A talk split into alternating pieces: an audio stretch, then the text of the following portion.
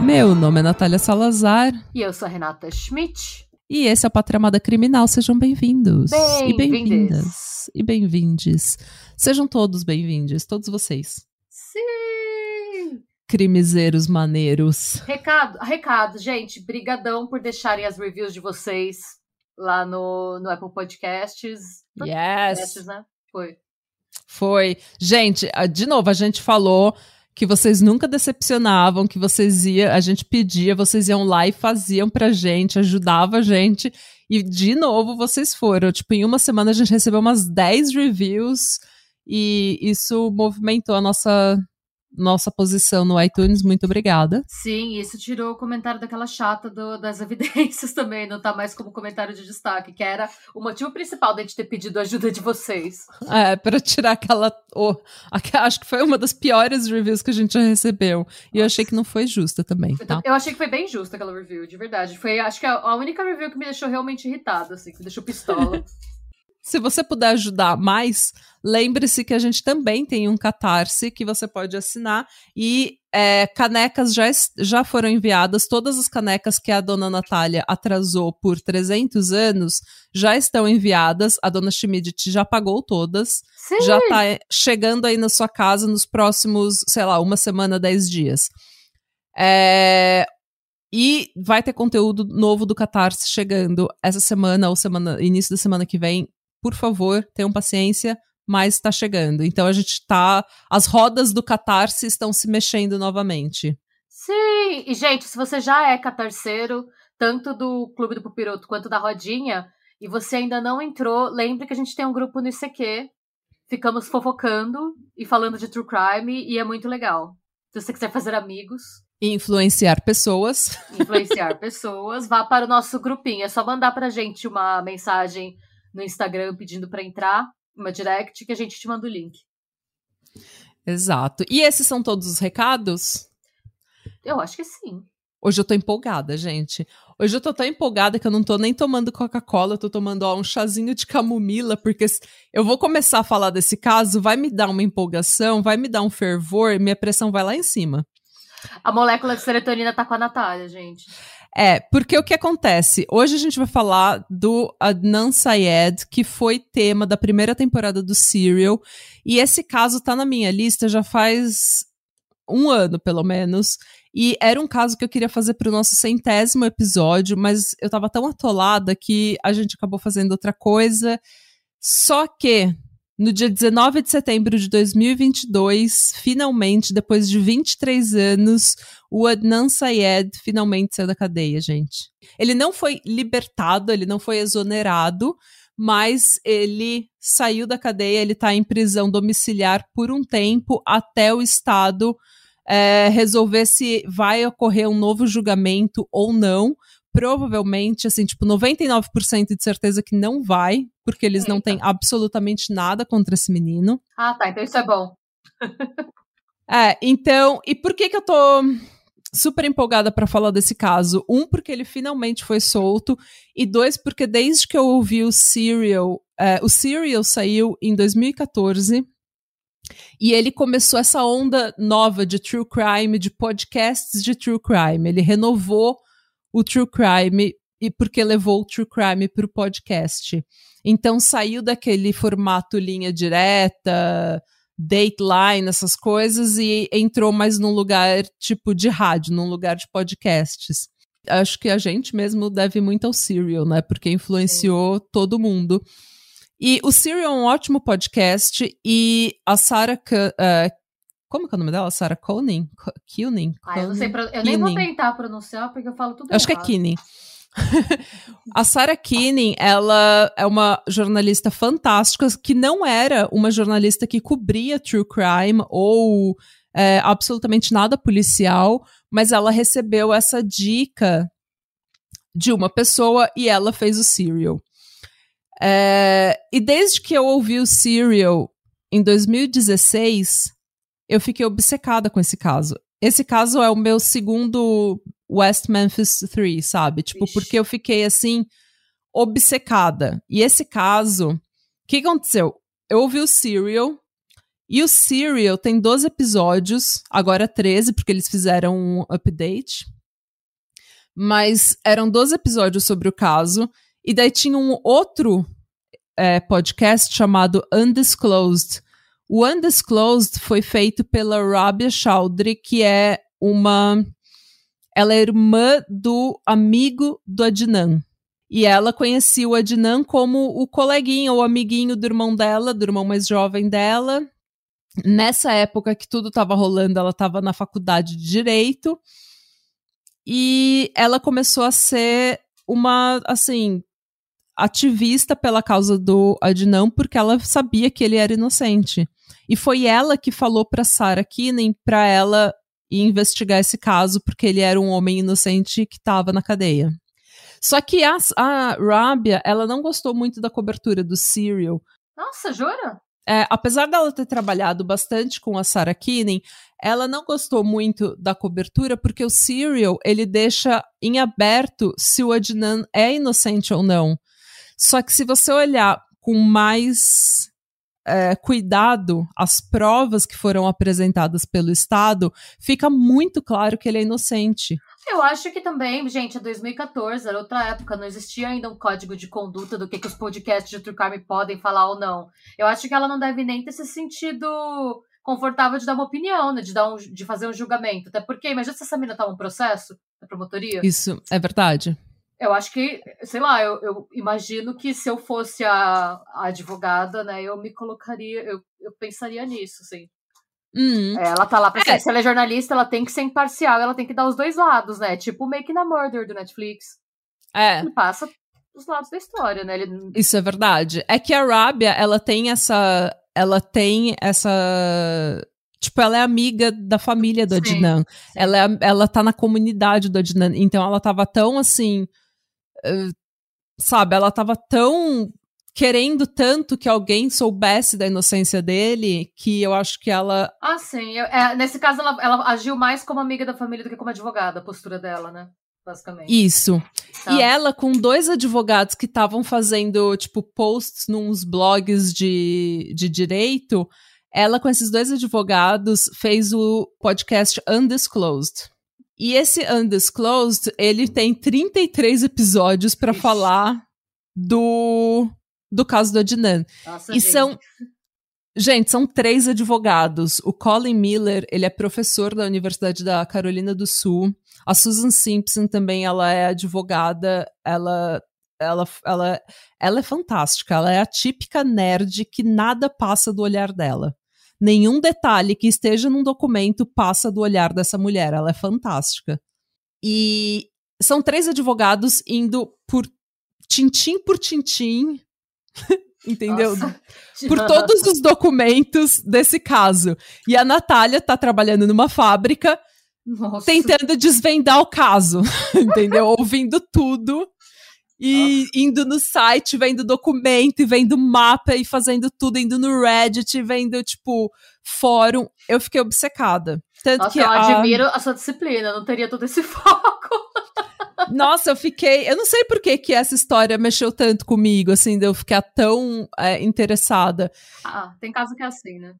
É, e a Arábia, em 2018, eu acho. 2000, é, não lembro direito quando foi, ela lançou um livro falando dessa história, e eu ouvi o livro no trabalho, e depois a HBO veio com um documentário, O Estado contra Adnan Syed, uh, eu também vi esse documentário. Então, assim, eu tô seguindo já faz. Faz anos, gente. É por isso que hoje eu tô tomando um chazinho de camomila, porque essa empolgação e todo esse meu conhecimento sobre o caso com mais cafeína não ia dar certo. Eu ia ter um é. ataque cardíaco nesse podcast. É verdade. Você ia cair do palanque. Eu ia cair do palanque, minha gente. E é, para escrever, né, para fazer esse episódio, eu re, eu reescutei algumas.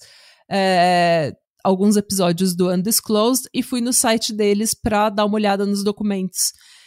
E é, o que acontece? Esse vai ser um, um, roteiro diferente. Eu vou até te mandar para você ver o meu roteiro, Rê. Bom, eu vou é... ver vocês não, ouvintes, desculpem. É, mas eu vou te mandar, porque normalmente eu faço um roteiro gigante de 10 páginas com vários detalhes e anotações e não sei o quê. Esse meu roteiro tem duas páginas. Meu Deus, eu tava pronta para um TCC, cadê? Não, porque não dá para fazer um TCC.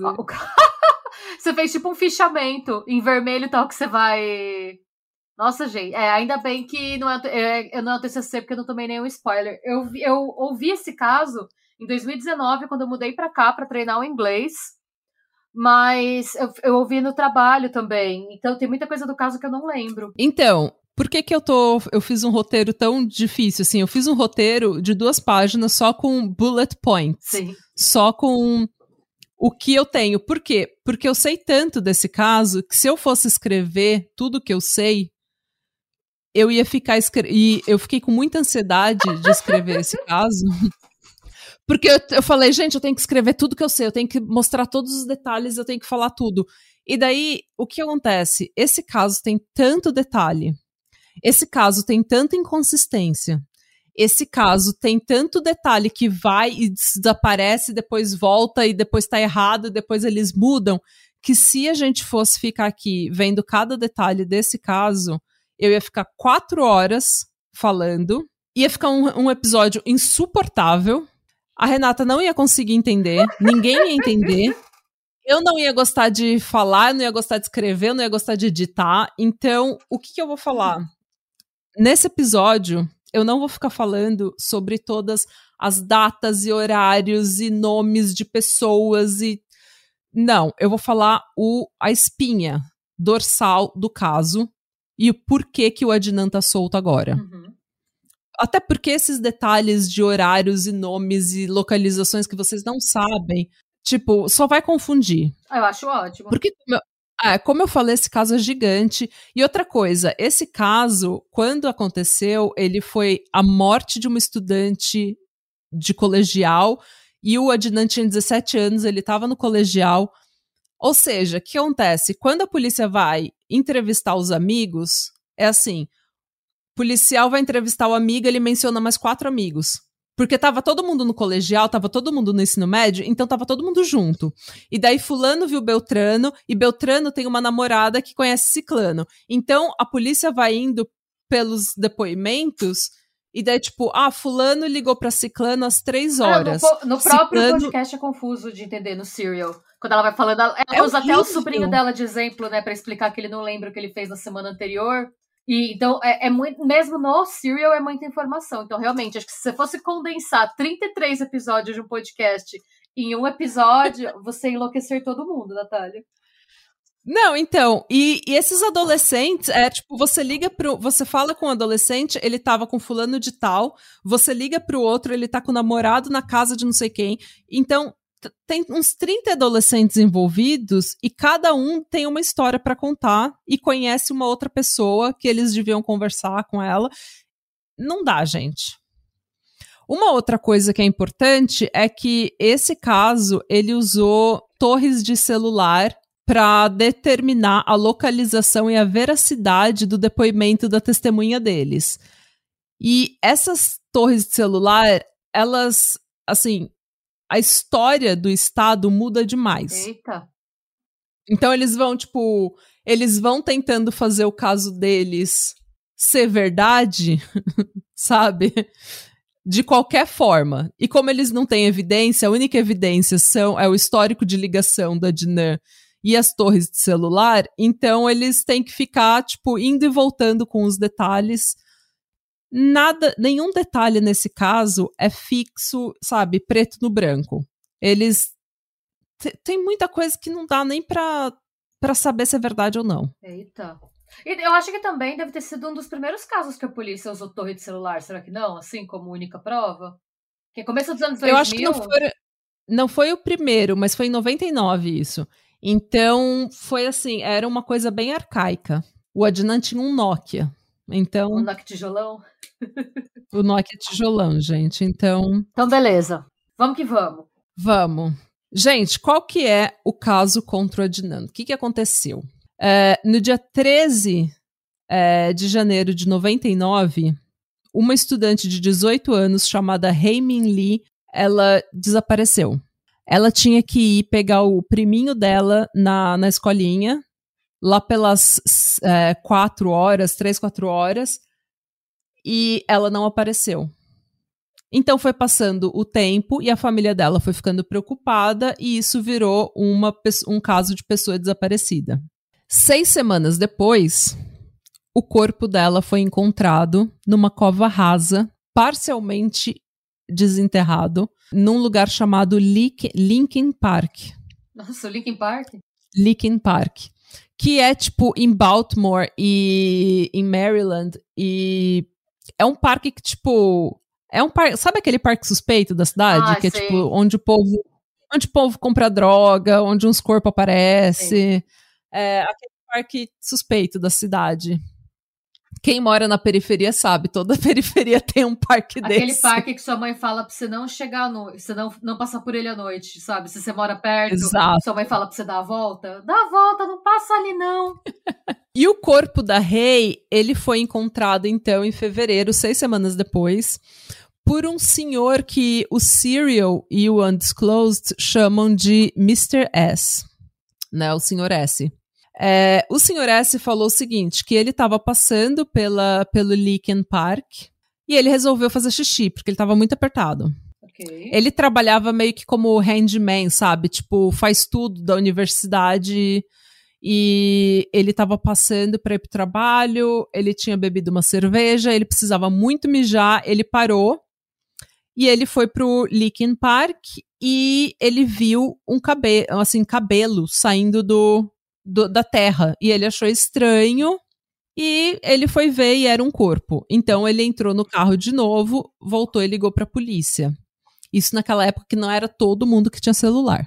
Ele ligou para a polícia, falou o que ele tinha visto. Ele foi interrogado pela polícia e ele fez dois testes de polígrafo para dizer que o que ele estava falando era verdadeiro e que ele não tinha nenhum envolvimento no caso. Nossa. No primeiro teste de polígrafo, o senhor S não passou.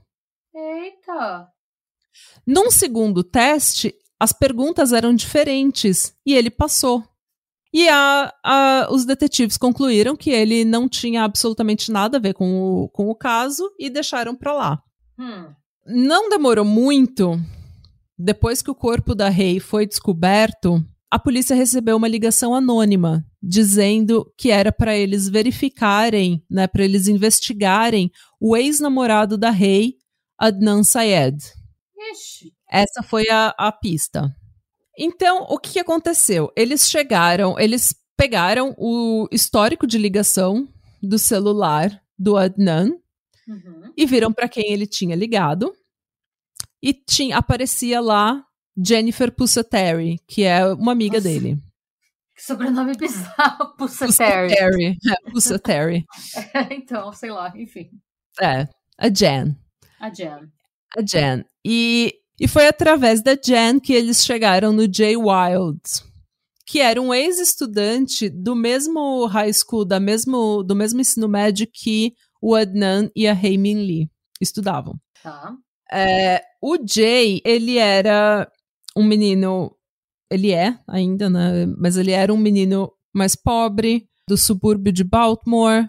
Ele tinha. Eu acho que ele não terminou o ensino médio, se não me engano. E ele era pobre. E ele vendia maconha pros, pros estudantes do ensino médio.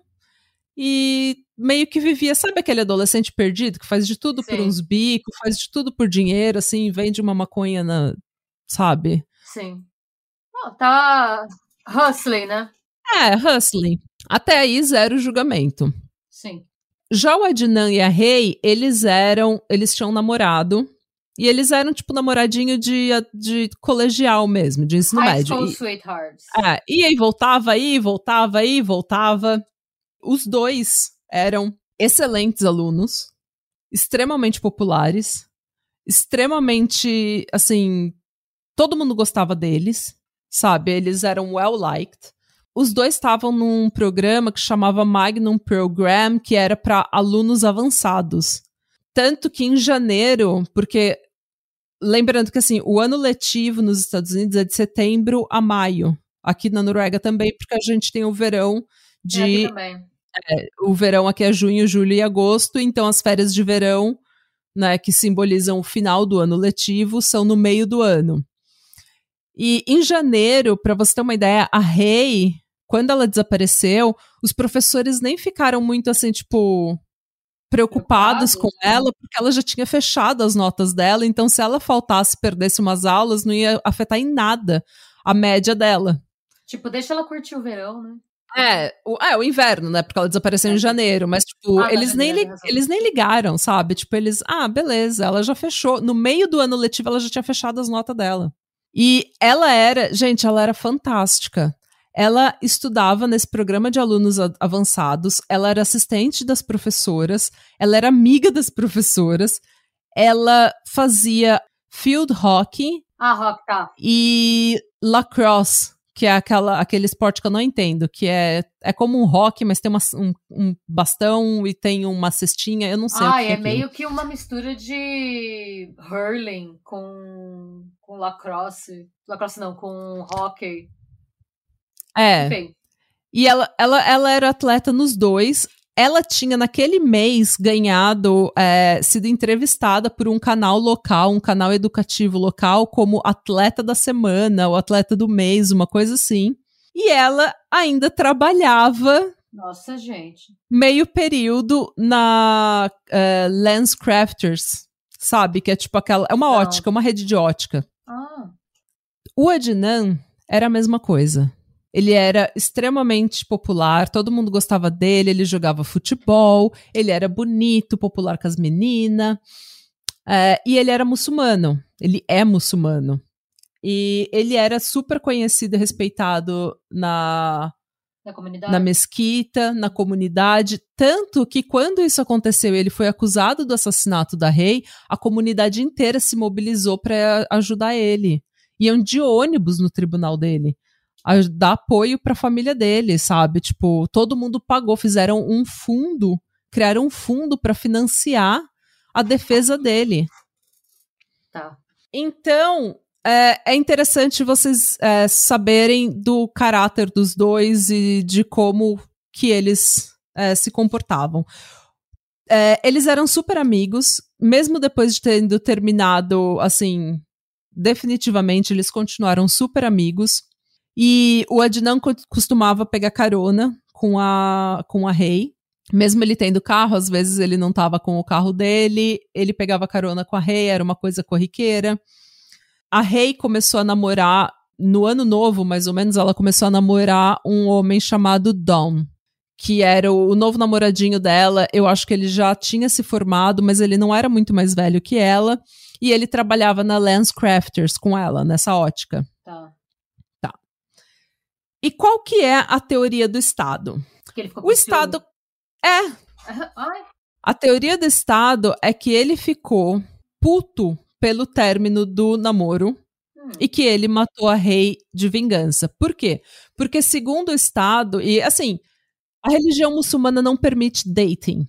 Ela não permite que você namore um, namore outro, tipo, teste as águas. Você é, conhece alguém que, com quem você vai casar e você se casa com a pessoa. Então, ficar, tipo, namorando, pelo menos em 99 ainda não era uma coisa que a comunidade muçulmana era e paquistanesa, que é a origem do, do Adnan, que não é uma coisa que era permitido.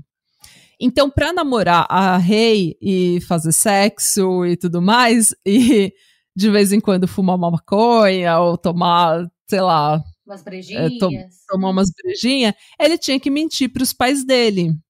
E ele era ativo também na mesquita, na comunidade muçulmana. Então ele tinha que meio que mentir para todo mundo.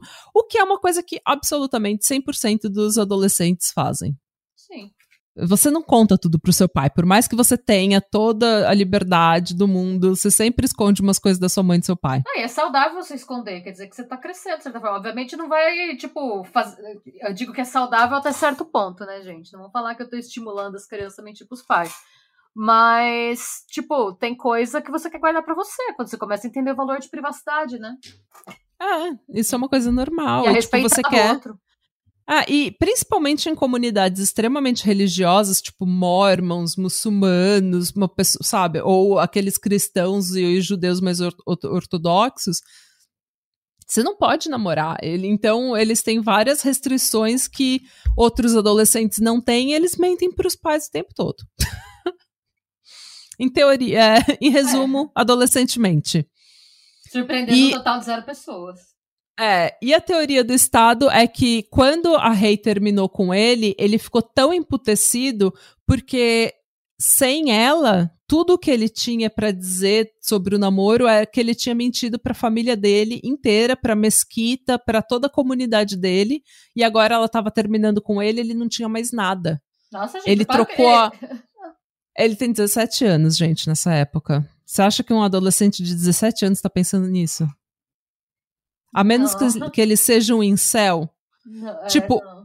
várias pessoas testemunharam que eles eram amigos depois do término e que ele ficou extremamente chocado e, tipo, perplexo quando. igual o Huawei. É, perplexo quando a Rei. Quando a Rei foi descoberta morta e que ele estava, inclusive, ajudando a organizar vigia e levantar fundos para o funeral e para a cerimônia e tudo mais. Mas mesmo assim, a- o Estado falou: não, ele tá puto que ela terminou com ele e ele tem motivo pra matar a rei. Então, o que o, Adnan, o que, que o Estado fala?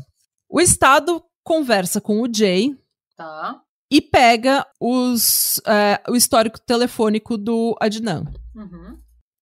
E a teoria que eles, depois de muitas entrevistas e muito vai e volta e tudo mais, o que eles conseguem chegar na conclusão, né? O que bate é, entre o testemunho do Jay e a lista, o histórico telefônico do Adnan é o seguinte. O Adnan perguntou pro Jay se ele tinha comprado um presente pra Stephanie, que era amiga do Adnan e estava namorando com o Jay. Tá. E o Jay falou não. Então o Adnan falou: pega meu carro e vai no shopping comprar um presente pra Stephanie. E daí o, Adnan, o telefone celular do Adnan tava no porta-luva porque não era permitido na escola. Tá. Naquela época a gente não podia levar celular pra escola, gente, é verdade. Tinha que deixar na bolsa da minha escola, pelo menos.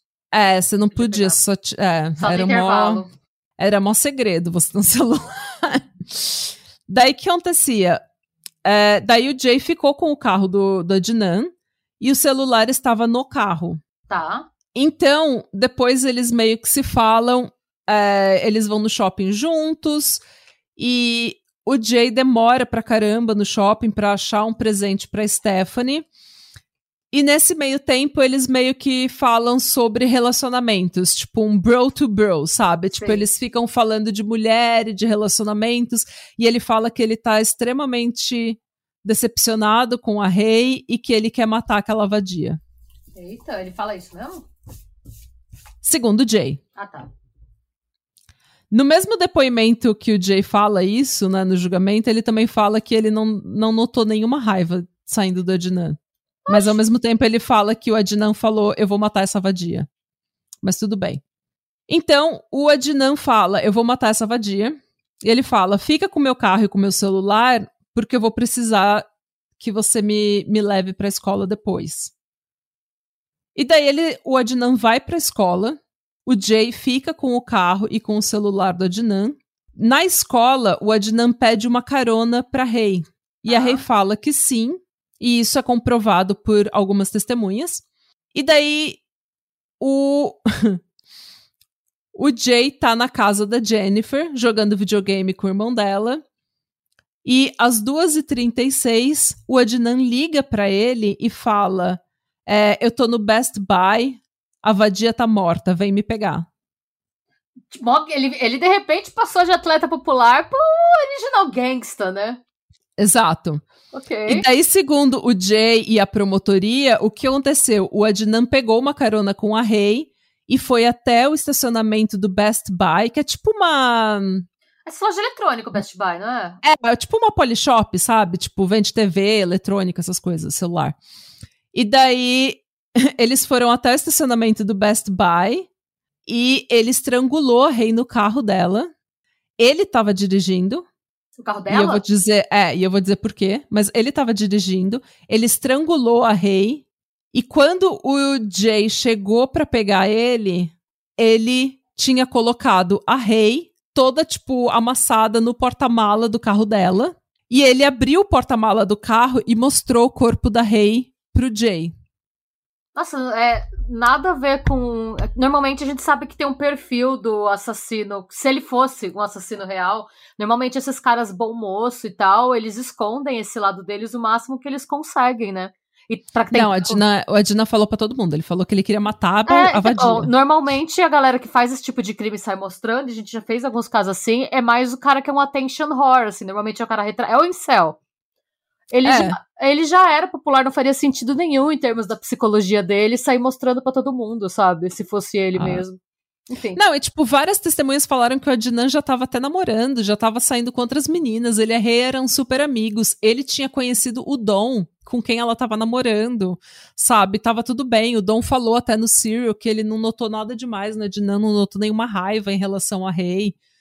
É, é bizarro, sabe? Tipo, não faz sentido. E outra coisa, pensa que um menino de 17 anos vai pro estacionamento de uma loja popular matar ela às 2h36, não, às duas, entre 2h20 e 2h36, matar ela no carro dela, tirar ela do carro, da- do banco de- da frente, colocar ela no porta-mala e ficar lá, tipo, vai ligar pro celular dele pra falar pro Jay e pegar ele.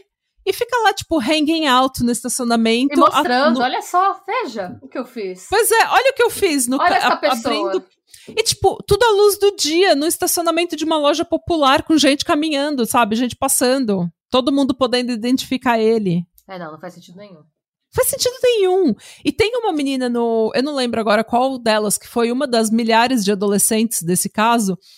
É, que ela fala, pô, eu costumava roubar. Ela fala no Serial, eu costumava roubar CD daquele Best Buy direto. Eu sei aquele Best Buy, de, eu conheço de cabo a rabo. Não tinha telefone, não tinha telefone pago, não tinha orelhão naquele Best Buy.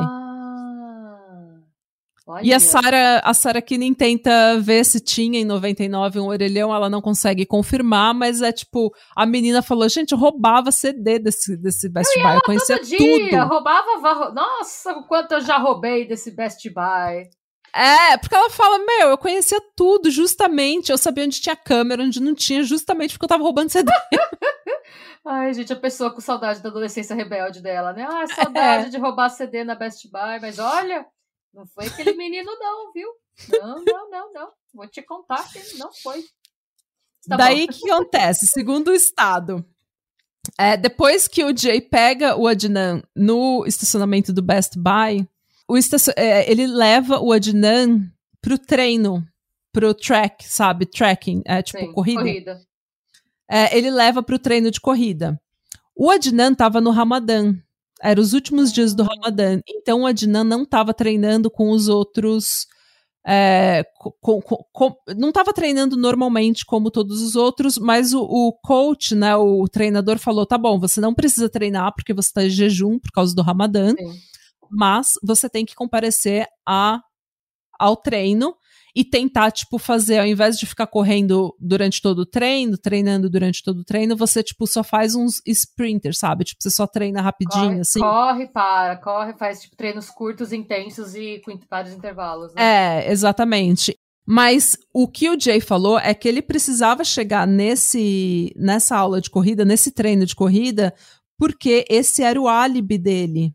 E que ele chegou um pouco atrasado nesse treino. O que eu tô- não tô entendendo é como, segundo esse Jay, como esse. Como a não é boca aberta, né? oh, não, não, tenho que ir no treino, porque este é o meu álibi. Não, e gente, sinceramente, o que no caso do do, do estado, o Jay é uma pessoa boçal que simplesmente fala, o Ed não fala, eu vou matar essa vadia, vem me pegar, mostra o corpo da menina no carro no estacionamento e o Jay, ok, vou te levar pro treino agora. E tipo, tá tudo bem. É, não. E fora que assim, é, eu não sei também como é que era essa relação nos anos 90, mas eu acho que era bem conhecido. Pelo que você falou, ele tinha. ele vendia uma maconha aqui ia colar, a polícia pode muito bem ter, né, falado que ia dar uma prensa nele se ele não. A gente vai chegar Vou né? chegar lá. Ah. Vou chegar lá que o negócio é. Olha, o negócio é tenso. E daí o que que acontece? Depois do treino, o Jay e o Adnan vão pro apartamento da Christy, que é conhecida como Not Her Real Name Kathy no Serial. Ah, tá. E eles estão lá hanging out, blá blá blá, de buenas. E durante essa visita do Adnan, o Adnan tá agindo de forma estranha. Porque eles tinham. é, e o- a explicação é que ele tinha acabado de fumar maconha. Tá. E o Adnan tá um pouco estranho e a Christy acha estranho, ele tá. Ele tá. Assim, estranho, tá agindo de uma forma estranha, mas assim, ela não, não pergunta nada, não fala nada. Enquanto eles estão lá, eles recebem três ligações: uma do irmão da Rei, Tá. uma, acho que da família dele, e a outra do detetive que tá procurando a Rei. E a Christy lembra dele falar no telefone e o Jay fala que ele ficou, assim, super exaltado nessa hora, porque deu tipo, puta, a polícia já sabe que Uhum. eu era namorado dela, que ela tá comigo, ele fica paranoico. Ele tinha fumado maconha, ele tá paranoico, e daí ele pega e fala pro Jay: a gente tem que ir enterrar o corpo. Porque enquanto isso, tudo tá acontecendo, ele foi correr, ele foi pro apartamento da Christie, eles foram fumar maconha. O corpo no A carro. O corpo tá no carro, no estacionamento do Best Buy. Nossa, gente. E ninguém do Best Buy viu nada. Tava. Ó, de- bom. você tá tentando pensar com a sua lógica, tira essa lógica daqui, tá? Tá bom, desculpa. Esse, é- esse, esse caso é o clássico exemplo de faz sentido se você não pensar a respeito. E daí, lá pelas sete da noite, o Jay e o Adnan vão então enterrar o corpo da Rei, da Rei no Leakin Park. E depois disso, eles vão pra casa da Stephanie pra entregar o presente de aniversário dela. Tipo, lá Nossa, pelas que- 11 da O noite. é importante nessas situações é você não esquecer do presente da Stephanie, né? Da Stephanie, exatamente. Afinal de contas, ele tava com o carro da Dinan pra ir levar o presente da Stephanie. Sim. Então vamos lá. Isso tudo é confirmado pelo Cell Records, né? Pelo histórico de telefonemas no celular da Dinan que estava com o Jay. Então, to- o depoimento do Jay, por si só, ele não significa nada. É. O histórico de telefonemas por si só não significa nada. Mas quando o Jay fala que eles estavam no apartamento da Christie e o celular do Adnan recebeu uma ligação que deu ping numa torre de celular próximo do apartamento da Christie, ele confirma o depoimento do Jay.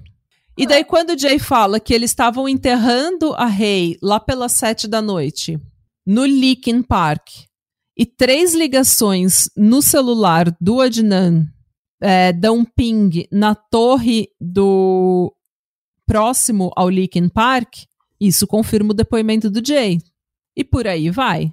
Então, eles simplesmente. O, o- a promotoria fala o seguinte: por si só, as duas provas principais que nós temos não se, não se seguram. Mas o Jay, com o histórico telefônico do Adnan, eles se complementam. Tá, Eles se confirmam. Um confirma o outro. tá. Mas eu ainda acho que é tudo muito circunstancial, né? Não sei, tá bom. Bom. De novo, você e sua lógica, Renata. Desculpa. tá? Tem uma outra coisa que é a famosa Nisha Call, que eles falam muito dela na- no Serial, e é uma das coisas que a Sarah, ela fala como se isso fosse prova de que o depoimento do Jay tá certo. E Hum. que ela não sabe o que, que ela vai fazer com essa Nisha Call, que é o quê?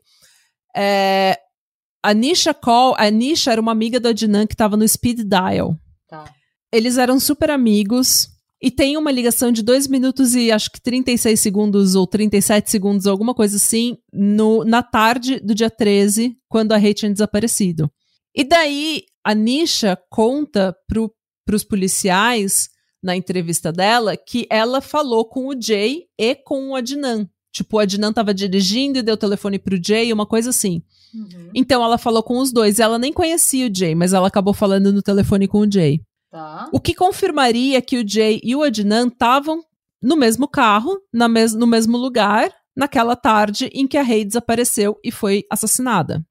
O problema é que a Nisha, ela lembra do Jay, tá do, do Jay e do Adnan estarem falando com ela na loja de vídeos pornográficos que o Jay trabalhava. Hum. Só que ele não começou a trabalhar nessa loja até o dia, tipo, até os últimos dias de janeiro, tipo, dia 28 e 29 de janeiro. Então ela tá lembrando da ligação no dia errado. A ligação com que, que ela ligou pro Adnan e falou com o Adnan e o Jay, eles estavam juntos, não foi no dia 13, foi mais tarde, uma, uma ou duas semanas depois. Ah. E o problema desse caso é que eles colhem muitos depoimentos semanas depois e daí é o que a Sarah fala no, no Serial. Você lembra o que você estava fazendo duas semanas atrás? É, Dois não. dias atrás? Você lembra do seu timeline? Numa época que não tinha Instagram, não tinha. Hoje em Google dia você Maps, consegue. Você vê, é, É, hoje em dia você vai no celular, você sabe cada segundo do, do, seu, do seu dia. Você consegue puxar o histórico, quantos passos você deu no seu Samsung Health, sabe? Que ele te traqueia, ele te track, mesmo você não dando autorização pra essa porra te controlar, ela tá medindo quantos passos você deu. Então, É tipo. o Google Maps, se você colocar no seu Google Maps, você. É, porque você, quando você dá lá aceitar tudo, quando você faz a conta no Google, você É. tá concordando com dar a sua localização em tempo real para o Google Maps. Se você abrir o seu Google Maps, se você não tiver desabilitado essa função, e você colocar, tipo, a data, tipo, 16 de setembro do ano passado, ele te mostra onde você andou. É sério? Gente, eu não sabia que era tão. Que era É, eu, assim. eu vou viajar. Quando eu fui pra Hamburgo, é, ano, ano passado, não, mês passado, em agosto, eu coloquei pra ver na Alemanha no Google Maps pra ver lugar perto e tal, e eu vi, eu fui pra Berlim em 2017, o Google Maps mostrou por onde eu andei em Berlim em 2017, em setembro de 2017. Gente, É, é nesse nível, de verdade. É absurdo. gente, que medo. Aí, gente, fica a dica: se você tem isso habilitado, você bebeu demais e você não lembra como você chegou em casa, você consegue ver É. no Google Maps como você chegou em casa. E dica pra tremada: se você for matar alguém, desabilita essa porra, gente, pelo amor de Deus. Eu nem sei desabilitar, viu? Porque quando você bate o olho, dá um medinho. Você fica meio, meu Deus, o Big Brother. Pois é. Eu não sei É. desabilitar, não. Tem que procurar no Google, no Tech Tudo. Eu- Eu lembro que uma vez eu tava no meu celular, mas eu não tava com o Google Maps aberto, não tava com nada. E daí a gente estacionou, o Tony estacionou numa loja que ele ia comprar uns, uns negócios de construção, e daí deu um pop-up assim no meu celular. Ah, você está nessa localização, deu um review pra esse business. Sim, eu- mas você não tem que abrir, não. Ele tá sempre ligado. Você tem que desabilitar. É, você não precisa é, habilitar. Ele tá sempre lá. Você não precisa estar com o Google Maps aberto. Ele tá sempre te rastreando. Gente, é bizarro. Você é viu tipo que Black também, se Mirror. você não desabilita, é, ele grava algumas frases que você fala a- aleatoriamente? Não, mas eu vi que TikTok, o TikTok, ele ativa a sua câmera e ele fica vendo sua reação e o quarto que você tá. Tipo, ele pode, ele pode ver. Tipo, Você ele faz sabia. reconhecimento do seu. Ele faz reconhecimento do seu ambiente. Nossa, então se alguém que tá foragido fizer uma foto, fizer um vídeo no TikTok, a polícia pode solicitar essas informações. Gente, eu não sei nem como. é- é- o pior é que a gente não sabe direito como o TikTok funciona, porque na China, onde a empresa, eles têm um, um outro TikTok. tipo, é uma outra coisa lá. Mas enfim, vamos voltar para o. Voltando. É, então, assim, a Nisha tava lembrando de, um, de uma data que não tinha nada a ver com, com a, a data do dia 13. Só que no dia 13 existe uma ligação de 2 minutos e 30 e poucos segundos para ela. Então, o que a gente não sabe é como que essa ligação foi feita. O que a gente especula é que isso tenha sido um butt dial. O Jay devia estar com o telefone do Adnan e ele sentou em cima, sabe, no bolso, sentou em cima do telefone e o Nokia dele tinha aquele super Ah, speed sim. dial, one touch, sabe, que era você aperta um número e ele já ligava para a pessoa. Ou que o Jay tentou ligar para outra pessoa e o Nokia completou a ligação para para Nisha, porque o Nokia, o modelo que o Adnan tinha, ele tinha essa função de que vamos supor que eu vou ligar para você e daí eu coloco os três primeiros números do seu celular e se tiver alguém que eu ligo frequentemente que esteja no meu speed dial que tem os mesmos números, é, o Nokia já reconhece completa a ligação. Então eu posso ele podia estar tá tentando ligar para uma outra pessoa com um número parecido e ele completou a ligação para Nisha e ele e tipo, ele não conseguiu falar nada, ficou estressado e sei lá, ficou ou foi uma mensagem de voz que ele deixou.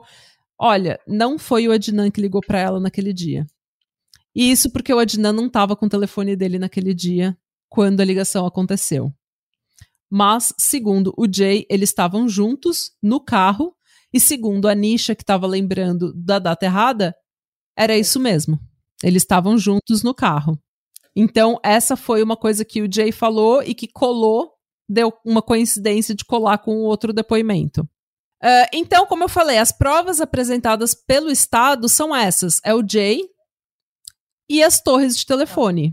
As torres de telefone, eles fizeram, inclusive, eles fizeram um teste com um técnico e o técnico ia é, assim de carro passeando pelos lugares onde o lugares estratégicos para o caso onde o Adnan e o Jay teriam passado e fazendo ligações para ver se para ver se as torres que acendiam eram que pegar, registravam a ligação eram as mesmas que a polícia tinha como registrando ah. as do Adnan.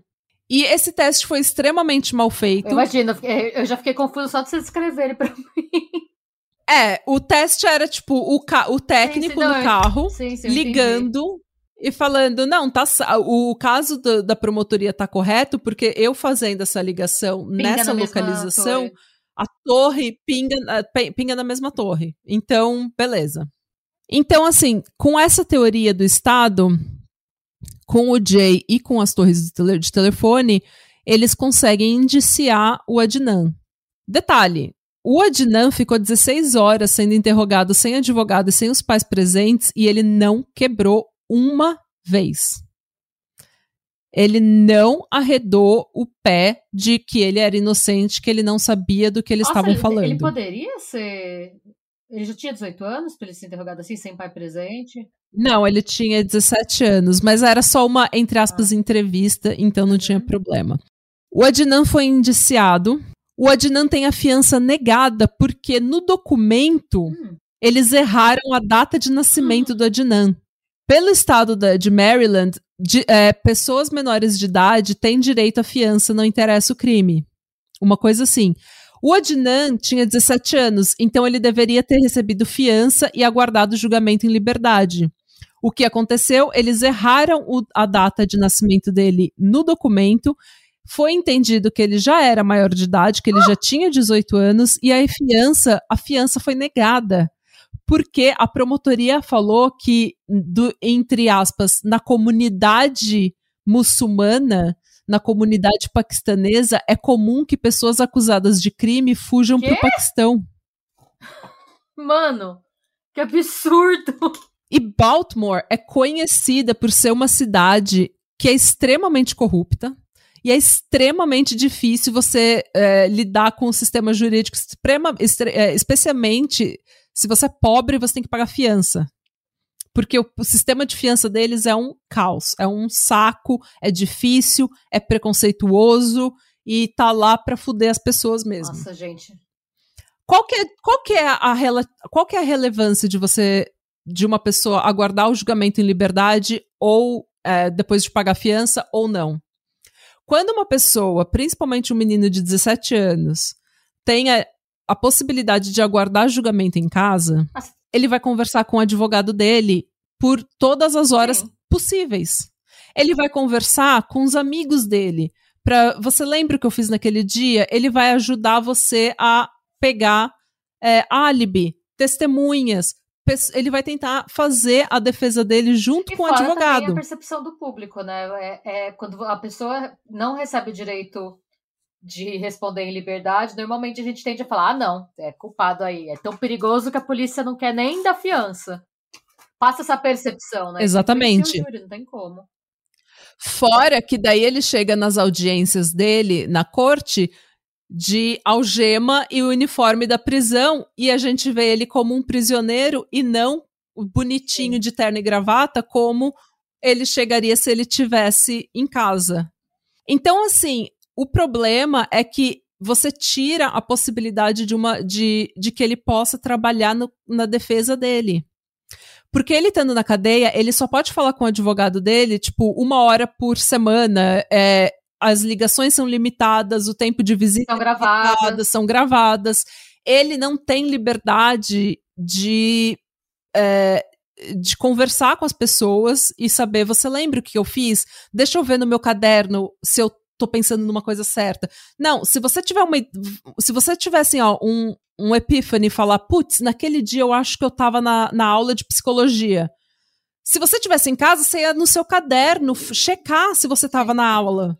Entendeu? Agora, você estando na cadeia, você tem que falar pro seu advogado, que daí tem que falar pra sua família, e a sua família tem que tentar achar nas suas anotações se você tava na aula que, naquele dia. Você, eu acho que muita gente que vivencia o que é a cadeia vai, vai começar a considerar fazer um acordo só para não arriscar ficar lá para sempre, ainda mais no caso de assassinato, né? Tem esse efeito psicológico também, eu imagino. E é o que acontece com muitas pessoas no sistema carcerário, porque você percebe rapidamente que você não tem dinheiro, mesmo que você tenha um advogado público, uma defensoria pública, você não tem dinheiro para ficar lutando contra o Estado. Então o que acontece é que eles, se eles não têm dinheiro para pagar advogados bons que vão aí contestar o Estado por meses e anos, o que acontece? Eles fazem um, um acordo com a promotoria, se declaram culpados simplesmente para poder sair em, sei lá, seis anos, dez anos, porque essa é a alternativa melhor do que ficar na, na cadeia para sempre. E do que falir sua família, né? E também. Exatamente. Então, é um sistema bosta, gente. Sistema de justiça é um sistema bom, mas é um sistema bosta ao mesmo tempo. Essas pequenas coisas. É igual. E, e, assim, quando você fala, ah, eu não sei por que, que preto reclama que o racismo é sistemático, Nossa, é sistêmico. Como que alguém não entende isso? É, não, porque tem muita gente que fala assim, ó, as leis são as mesmas para todo mundo. Gente, só que o sistema de justiça não é só as leis, são pessoas. E pessoas têm preconceitos e, e imparcialidades, e, e, sabe, e ideias erradas e motivos ruins. E esse caso, em particular, eu acho que o que me revolta mais nesse caso e me fez ficar tão interessada é que esse caso é The Perfect é. Storm. É, a gente estava falando no episódio do Team como que pequenas coisas que você decide, pequenas coisas que acontecem, fazem o, o resultado da sua história ser completamente Sim. diferente. E esse caso da Dinan é o casamento perfeito entre preconceito, corrupção e pura incompetência. E quando os, os três se encontram, tudo dá errado num caso só. Eu gostaria de pensar que hoje em dia é, você não, não possa usar o argumento, não, porque paquistanês está acostumado a fugir. Eu espero que isso não seja o tipo de coisa que não seja condenável pela sociedade, porque imagino que, assim, o histórico muito maior é de americano correndo pro Canadá, correndo pro México, para resolver o problema Alemão Sim. correndo para Argentina. Gente, é, não. para o sul lá. do país. Quero acreditar que a, gente, que a gente melhorou um pouco como sociedade de 23 anos para cá, mas, assim, é mais a esperança. Não que não é. aconteça, né? De pessoas, é, de paquistaneses, ou indianos, ou africanos, ou brasileiros, ou qualquer que seja, fugir para o país dele para evitar ser pego pela polícia em outros países, né, dona Casa Abandonada? É, né? dona Margarida Maria. A gente sabe que a gente sabe que acontece, mas é... Mas eu acho que todo mundo tá propenso igual a fugir pro próprio país se a pessoa é de fora. E tem americano que foge para outro país, tem americano que foge de estado para escapar de crime. É. Então, sei lá. Todo mundo tá propenso a fugir. É, e quando eu falo que esse caso foi, então, o casamento perfeito entre preconceito, mau caratismo e incompetência, a gente precisa falar dos problemas da teoria do Estado, que vocês vão entender por que, que eu estou falando isso. A primeira, o primeiro problema com o Estado, então, foi visão de túnel. Visão Túnel, eles depois que eles receberam a ligação do Adnan fal, é, falando para eles investigarem o Adnan, eles não viram mais nada. Eles estavam vendo a luz no final do túnel, tudo ao redor estava preto, eles não viram mais nada, eles só viram o Adnan. O que significa que tanto os é, detetives quanto a promotoria, eles ignoraram diversos testemunhos e diversas provas que contrariavam o depoimento do Jay. O Dom, que era o namorado da Rei na época, sequer foi investigado. Ele foi entrevistado duas vezes e tá tudo bem. Mesmo que duas meninas, a Deb e a Beck, que eram amigas da Rei, elas tinham falado que elas tinham visto a Rei mais ou menos é, entre 2 e 15 e 3 da tarde, e as duas falaram que ela ia visitar o Dom naquele dia. Eita! Outro depoimento que os detetives e que a promotoria ignorou completamente porque não dizia, porque contradizia a teoria deles, é o da Krista, que era amiga da Rei e do Adnan, e a Krista falou que naquele dia, no dia 13, ela viu a Rei antes da Rei sair do, da escola e a Rei falou pro Adnan: Adnan, eu não vou poder te dar carona hoje. Ou aconteceu uma coisa, eu preciso sair, eu preciso ir embora. Eita. Então, havia depoimentos de outras amigas falando que a Rei ia dar carona pro Adnan. E esses depoimentos foram contados para a polícia, né? E foram confirmados. E esses a polícia colocou no caso. Os depoimentos da Krista, por exemplo, que diziam que não, que a Rei é, não deu carona pro, pro Adnan naquele dia, ou o depoimento da Beck e da Deb, que falaram que viram a Rei mais ou menos às três da tarde na escola, eles ignoraram. Eles não, não pensaram Nossa, nisso. Gente. Vários amigos da Rei não foram sequer entrevistados. O coach, né, o treinador da, de corrida do Adnan, ele foi entrevistado e eles perguntaram: você tem a lista de presença daquele treino para saber se o Adnan estava ou não no treino, como o Jay fala que ele estava? E o, o coach fala assim: olha, eu não, não tenho recordes oficial, não tenho nada oficial escrito, mas eu lembro de falar com o Adnan. E eu lembro que o Adnan não costuma. O Adnan, eu sou super rígido com faltar ou chegar atrasado nos treinos. E o Adnan, eu não lembro dele estar atrasado ou ter faltado nenhum dia. E ele lembra também que ele tinha falado com o Adnan, só que ele não lembrava exatamente o dia. Ah, que como a gente já sabe é normal, né? É difícil. Só que pelo Undisclosed, eles analisaram esses, essas entrevistas com o coach e eles chegaram à conclusão de que só podia ser no dia 13. Porque no dia 14 e no dia 15 a escola estava fechada porque tinha nevado muito, tinha tido uma tempestade de neve. E no dia 12 tava um frio do cacete e o coach claramente fala que quando ele tava falando com a Dinan, tava um dia gostoso, tava sol. Então, a, pela temperatura do, do ambiente, você pode ver que ele estava ele tava lembrando de ter falado com a Dinan no dia certo, no dia 13. Só que o que a promotoria falou, ah, ele não tem nenhum. Ele não tem recorde, ele não tem nenhum. nada escrito que o Adnan tava na, no tracking. Então o Adnan chegou atrasado mesmo e tá tudo bem.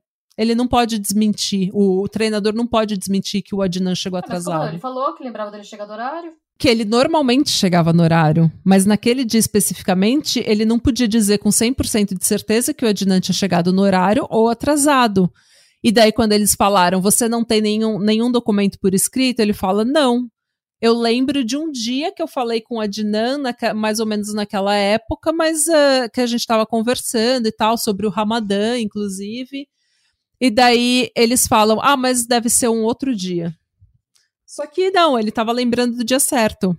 Outros membros do tracking, do time de tracking, né, do time de corrida, não foram entrevistados. Tinha, tipo, 40 pessoas lá correndo. Não era relevante E ninguém chamar, foi entrevistado. ninguém se tinha visto o maluco lá. Só, só a opinião do treinador que conta. O resto do time é cego. É. Câmeras de segurança ao redor da entrada do campus, né, da, da, da escola, que o Jay falou que ele levou, ele dirigiu o Adnan pela parte dos fundos da escola para fazer corrida. Tinha câmeras de segurança na rua e ninguém coletou câmeras de segurança para saber se o carro do Adnan Nossa, tinha entrado gente. lá naquela hora. Gente, a, a incompetência é uma coisa assim, ó. Anotações e relatórios incompletos, Porque, afinal de contas, se você não tem nenhum paperwork, se você não tem nada para para provar sua incompetência, sua incompetência não existe, então anotações e relatórios incompletos é o que mais tem nesse, nesse caso, e a gente nunca sabe o que a promotoria está pensando, ou o que os detetives estão pensando, ou por que, que eles, é, eles, tipo, descartam testemunhos falando, ah, isso não é relevante, mas a gente não sabe por quê, porque eles não têm anotações mostrando por que, que é irrelevante. É, outra coisa, o computador da Rei, quando ela estava desaparecida, o computador da Rei foi apreendido pelo Baltimore County, que estava investigando o ah. desaparecimento dela. Quando ela foi encontrada, o caso dela mudou para Baltimore City, que é tipo outra jurisdição que é para porque eles que tá, iam fazer, eles que que iam lidar com o caso de homicídio, porque ela foi encontrada em Lincoln Park. O que, que aconteceu? O computador dela desapareceu. Ninguém sabe onde é que o computador foi parar. A polícia de Baltimore City nunca nem viu esse computador. E lá tinha um diário Gente. dela. Ela mantinha diário, só que ela tinha pego o irmão dela lendo o diário dela. Então ela começou a gravar tudo no computador. Nossa, várias coisinhas mesmo, né? Ela também participava de chats de pessoas de origem asiática compartilhando informação. Isso naquele, naquela época que a internet era só mata e a gente tinha o chat da UOL, sabe? Da UOL. Os chats, da, os ICQ da vida. É, a, a gente usava a internet de um jeito diferente, jovens. É. E daí a gente vai pro julgamento. Ai, gente, já sei que eu vou ficar nervosa. Sem nenhuma prova, prova por nenhuma, vai tudo pro julgamento. O primeiro julgamento estava indo a favor do Adnan. Hum. Só que o júri ouve o juiz chamando a advogada do Adnan de mentirosa. Ixi! E isso dá um mistrial. Porque daí o, o júri tá agora pensando que o juiz chamou a menina, de, a mulher, a advogada do Adnan de mentirosa, o júri vai ficar com preconceito contra ela é, e o Adnan. Então, o, o julgamento foi cancelado. Que é esse, hein? Se controla, amado. É. O problema, quando dá mistrial, é que você vê que, tipo, tanto a promotoria quanto a defesa, mas principalmente a promotoria nesse caso, por razões que eu vou chegar logo, é, a promotoria aprendeu com os erros. Hum.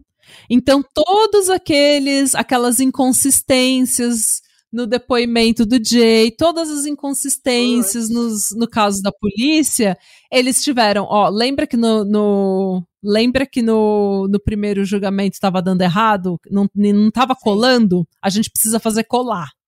Então, no segundo julgamento, eles modificam uma pá de coisa para fazer colar. Ai, Já a defesa conseguiu fazer, pedir algumas provas da promotoria, o que a gente chama de Brady, a gente, como se eu fosse advogado. A gente chama okay. de Brady. Explica para nós, pobres mortais, que não somos advogados. A promotoria tem que abrir para a defesa absolutamente todas as provas que possam ajudar a defesa do caso. Todas as provas que possam gerar um álibi ou que possam ajudar no caso na defesa do, do suspeito, do acusado, a promotoria tem obrigação de abrir para a defesa, porque eles têm que ver e eles têm que saber, olha, tá aqui uma prova que a gente não tem, mas que vai ajudar, vai liberar meu cliente. É, isso é lei. O problema dessa lei é que fica ao caráter de cada promotor abrir essas provas ou não. Porque para você falar a promotoria não está cumprindo com o Brady, não está abrindo as provas para defesa, você tem que saber o que a promotoria tem que você não tem. E como é que você vai saber o que a promotoria tem que você não tem?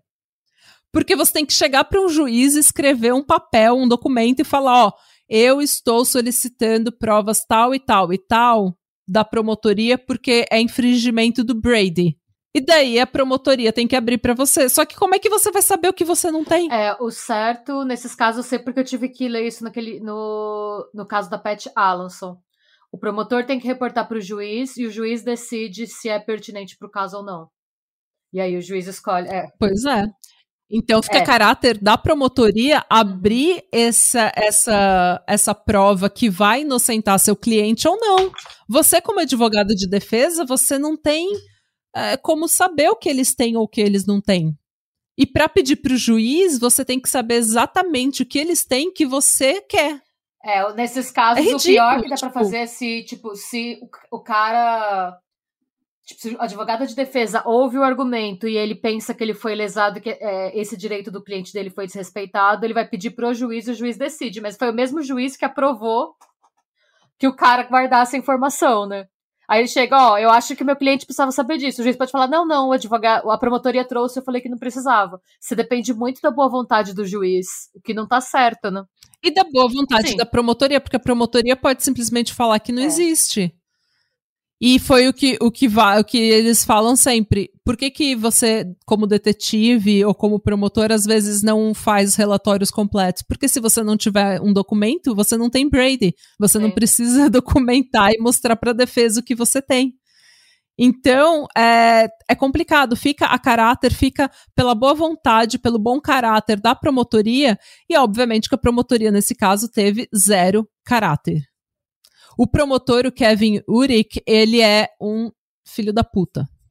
Ele sabia que a, o caso dele era fraco e ele tentou de todas as formas é, barrar a defesa do Adnan de ter acesso ao que ele tinha. Tanto que, quando a advogada de defesa do, do Adnan pediu para ver as fotos da cena do crime, ele falou: a corte decidiu que eu não preciso te dar a a- as fotos do crime. O que não é claro quando que a corte decidiu isso, mas daí depois de muito insistir, ela conseguiu duas horas de contato com as fotos do crime, Duas horas. duas horas no escritório dele. Porque ao invés de fazer cópias das fotos e mandar para a defesa, ele falou: você pode vir até o meu escritório e você fica duas horas com as fotos para você ver o que, que você precisa. Ah, o que eu acho que qualquer juiz com o mínimo de bom senso entraria no meio, né? Bom, gente, acho que vale lembrar também que vários cargos jurídicos nos Estados Unidos envolvem eleição, tá? O que faz com que muito prom- Como da promotoria. então, o que faz com que muito promotor e juiz em- é, acabe se envolvendo mais em política do que deveria, é, em termos de é, se ajudar para subir na carreira, né? É. Então, Outra coisa que ficou muito claro nesse julgamento foi a islamofobia que eles tinham. Eles sabiam, eles durante todo o julgamento eles perguntaram para muçulmanos qual que era a penalidade para eh, adolescentes que namoram na comunidade. E vários deles falaram: Eu não sei do que você está falando, não existe penalidade. A gente não pode namorar, mas isso é coisa de família com família, não tem, não tem uma penalidade da religião. É, outra coisa que, que a diretora da escola falou que quando o Adnan e a Rei foram junto no baile de homecoming, os pais da Rei tinham entrado no baile, feito uma cena horrível e que a mãe dela tinha gritado com a Rei. hum, Isso nunca aconteceu. eita. O que aconteceu foi que o Adnan e a Rei foram escondidos para o baile de homecoming e os pais deles chegaram no, no baile e falaram: Olha, meu filho tá lá dentro, Adnan, você conhece? Você pode pedir para ele vir para cá, porque ele não tem autorização para estar aqui. Ixi. E daí eles conversaram com a Adnan. A mãe do Adnan nunca nem viu a Rei. Ela só conheceu a Rei quando as fotos dela, porque ela tinha desaparecido, foram publicadas no jornal. Nossa, gente. É bizarro, tipo, mas a diretora da escola depois, no julgamento, que a mãe dela tinha gritado com a Rei e que era um escarcel, e foi contratado pela polícia e pela promotoria uma agência de consultoria em assuntos do Oriente Médio para falar sobre o Islã, porque eles queriam ser treinados sobre o- exatamente o que, que é o islamismo.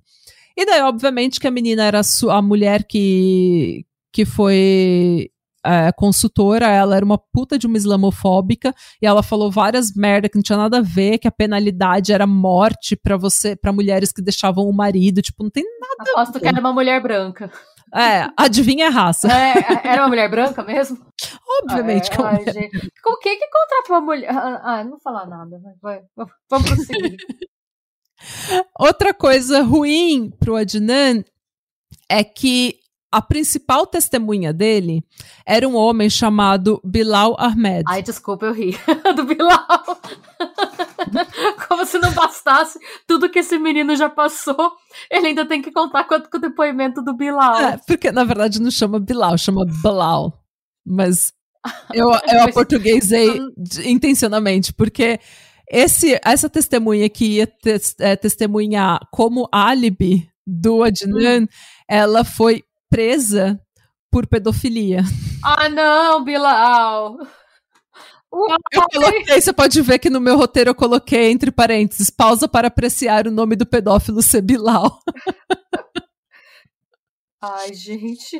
Só que isso também é muito estranho, porque olha só, pela, pela, pelo depoimento da Rabia no Undisclosed, ela fala assim, ó, que todo mundo na comunidade já sabia desse, desses rumores do Bilal. Hum. que chama, a gente chama Bilal, não Bilal, Bilal mas a gente chama Bilal. Será para sempre Bilal, Bilal Ahmed. coração. Ah. Então, todo mundo já sabia desses rumores. E ele foi pego pela. Eu acho que a polícia começou a tentar olhar é, para ele, pro Bilal. olhar pro Bilal. Por quê? O Bilal ia testemunhar para a defesa de que ele e o Adnan estavam na mesquita na noite do dia 13, quando, entre ah. aspas, o Adnan deveria estar tá enterrando a rei. Ah. E ele ia testemunhar isso porque. E o pai dele também testemunhou, o pai do Adnan, porque o Adnan ia liderar as, as orações do Ramadã no dia seguinte, no dia 14. E o pai dele estava extremamente orgulhoso, porque era uma puta honra para ele fazer isso. O pai dele estava extremamente orgulhoso e o pai dele testemunhou que durante toda a semana ele tinha ido é, na mesquita se preparar para liderar a reza do dia 14. E o Adnan, ele estava com o Bilal Ahmed revisando as anotações dele para o dia seguinte. Só que, quando a promotoria chegou nisso, quando né, os detetives chegaram nessa testemunha, eles começaram a olhar para o Bilal. E o que aconteceu? Eles pegaram. Ah, não, prenderam o Bilal. O Bilal foi engaiolado. Mano, eles prenderam o Bilal porque o Bilal foi pego com um adolescente de 14 anos na mesquita. Ai. Porque ele Ai, era tipo o mentor da juventude. É o, é o pastor cool, gente. É o pastor da juventude. Sempre desconfio do pastor da juventude. Sempre desconfio. Por que, que um homem quer ser pastor da juventude, um homem de 50 anos? Vamos, vamos analisar um pouco, tá? Desconfie. Confie desconfiando. Sim. Ele tinha contato com vários meninos na mesquita hum. e ele foi pego molestando um de 14 anos. Por causa disso, ele foi preso e daí as, uh, as acusações contra ele desapareceram. Ué? E a pedofilia? E ele fugiu do país. Uh. Ele saiu dos Estados Unidos, ele ficou anos fora dos Estados Unidos. E a esposa dele, que tinha acabado de casar com ele fazia um ano, ela ligou para a promotoria para perguntar o que, que aconteceu com o meu marido, o, por que, que a gente sabe que ele foi pego com um menor de idade, por que, que ele não está respondendo ao julgamento, por que, que ele não está preso, o que, que aconteceu com as acusações contra ele, porque eu preciso saber porque eu estou me divorciando. Uhum. E eu preciso disso para o meu advogado. E daí a promotoria falou: não, é, a, a, acontece que a pessoa com quem ele com quem ele estava fazendo sexo uhum. naquele dia não era menor de idade, era maior de idade, então a gente não tem nada contra seu marido. Só que a comunidade inteira e a mesquita inteira sabe que aquele menino tinha 14 anos. Mas, gente. Todo mundo sabe quem que ele molestou. Ele molestou um menino que era refugiado, acho que da Bósnia, sei lá, que tinha 14 anos, todo mundo conhecia o menino. Então, as, o que, que aconteceu? A nossa teoria, né? A teoria de quem estudou esse caso é de que o, o seu Bilal foi pego com um menino de 14 anos e a promotoria chegou e falou: se você desaparecer não e não testemunhar é, a favor da Dinan e fazer essa promotoria inteira parecer um palhaço, passar vergonha, a gente vai fazer as suas acusações desaparecerem. E foi isso que foi feito. Ele desapareceu, ele ficou anos fora dos Estados Unidos. Nossa, gente. Muito estranho, né? Bem esquisito. E ele voltou? Ele apareceu? A gente vai saber depois. Ele, ele voltou para os Estados Unidos depois, mas eu não sei o que, que aconteceu com o Bilal. O seu Bilal. Bilal tá perdido.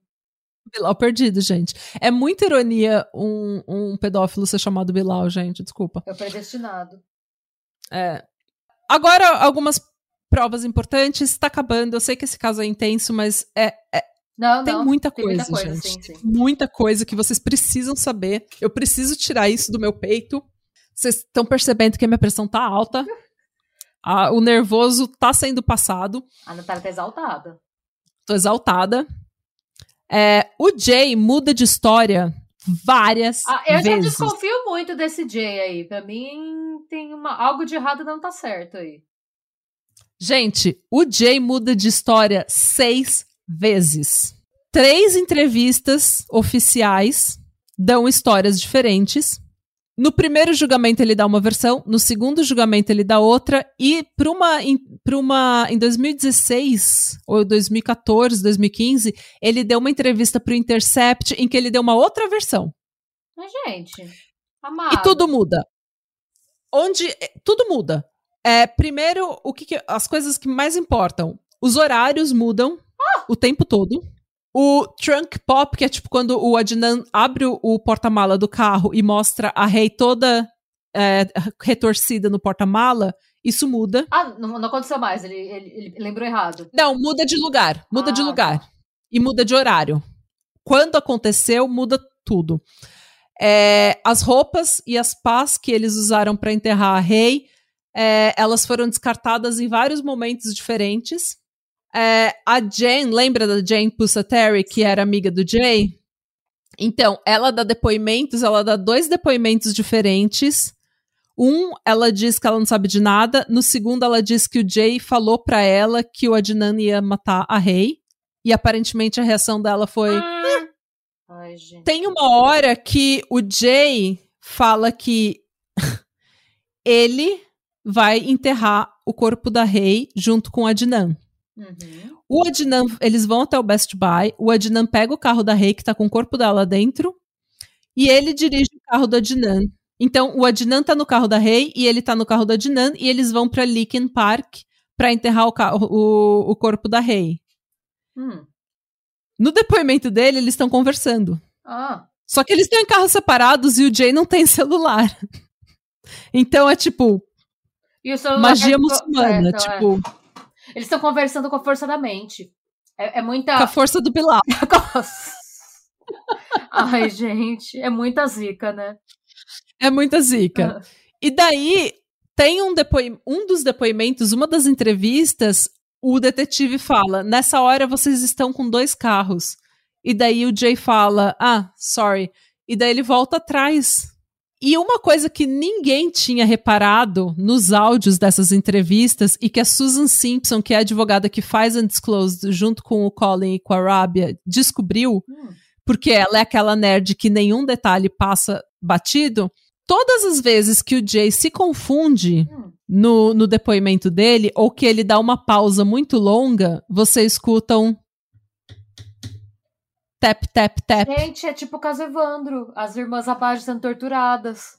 É exatamente isso. Tanto que quando esse episódio saiu no Undisclosed, é, o hashtag tap, tap, tap ficou assim, super trending, porque ninguém conseguia acreditar que ninguém tinha visto isso. Mas assim, ó, eles falam, e o que aconteceu depois? E daí o Jay fala. "Ahn, Tap, tap, tap. E daí ele, ah, então, aconteceu isso. Isso porque os detetives estavam com um mapa das torres de celular e um mapa da região falando tap, tap, tap, aqui, ó, você tem que falar desse, desse lugar. Então, o tap, tap, tap é o detetive batendo no mapa, apontando pro Jay qual que é a próxima coisa que ele tem que falar. Ou apontando pro cronograma dele, falando, ó, essa é a próxima coisa que você tem que falar. Só que no transcript, né, Não no... Como que é Na o nome? transcrição. Não tem a pausa. Na transcrição não tem a pausa. Então, se você não ouve o áudio, você não sabe que ele levou, tipo, um minuto pra responder, e daí tap, tap, tap, e ele vem com a resposta. Nossa, gente. É, fora isso, existe aí uma possibilidade do, do Jay ter recebido um, um retorno, porque aparentemente, é tudo isso é especulação, mas aparentemente o Jay já estava falando com a polícia antes do primeiro depois da primeira entrevista da Jen e dele. Então, ele já era conhecido da polícia por, é, por vender maconha para estudante de ensino médio. Ele se envolveu com alguma coisa que a gente não sabe, alguma coisa que ele enfiou o pé na jaca e a polícia falou que ia. Inocentar ele se ele. Não inocentar, mas tipo, a polícia. Fa... Primeiro, a polícia falou que eles poderiam julgar ele em Baltimore City. Que, e Baltimore City é, tipo, predominantemente branca. E ele é um menino preto e pobre, ele falou, eu vou me fuder. Então, porque o júri vai ser de lá, né? Então, eu vou me fuder. E daí ele ficou assustado e... Enfim, outra coisa é que tinha uma recompensa do Crime Stoppers para notícias da Rei. E o Jay queria comprar uma moto num valor similar do valor da recompensa. Então, especula-se que quem deu a, a, a ligação anônima lá para a polícia dizendo que era para olhar para o Adnan, investigar o Adnan, foi o Jay. E foi assim que a polícia chegou nele, e foi assim que eles começaram a ver: ah, mas você é um maconheirozinho, traficantezinho, não sei o quê. E fizeram ele depor contra o Adnan, e o caso Nossa, foi gente, se formando assim. Mano, isso tudo é especulação, porque o Crime Stoppers chegou a pagar essa recompensa. E como que funciona o pagamento do Crime Stoppers? Você dá uma dica, se a polícia usar essa dica, você recebe a recompensa no mês seguinte. Tá. O Jay estava sendo investigado pela polícia, não recebeu essa dica, só que quando o Adnan foi indiciado em outubro, em novembro, um mês depois, essa recompensa foi paga. Foi paga para quem? ninguém sabe, não tem, não tem, é tudo anônimo. Então ninguém sabe qual, qual que é essa, como que essa recompensa foi paga. Nossa, gente, você trair seu amigo por uma moto. Outra coisa, tá? O Jay recebeu um puta acordo da, da promotoria. Se ele fosse acusado e julgado pelo assassinato da Rei, porque a polícia tirou do cu que ele estava envolvido, não só ele podia ser julgado e condenado a perpétua, ele podia pegar pena de morte. Então, sabe-se lá o que, que acordo que eles fizeram com o Jay.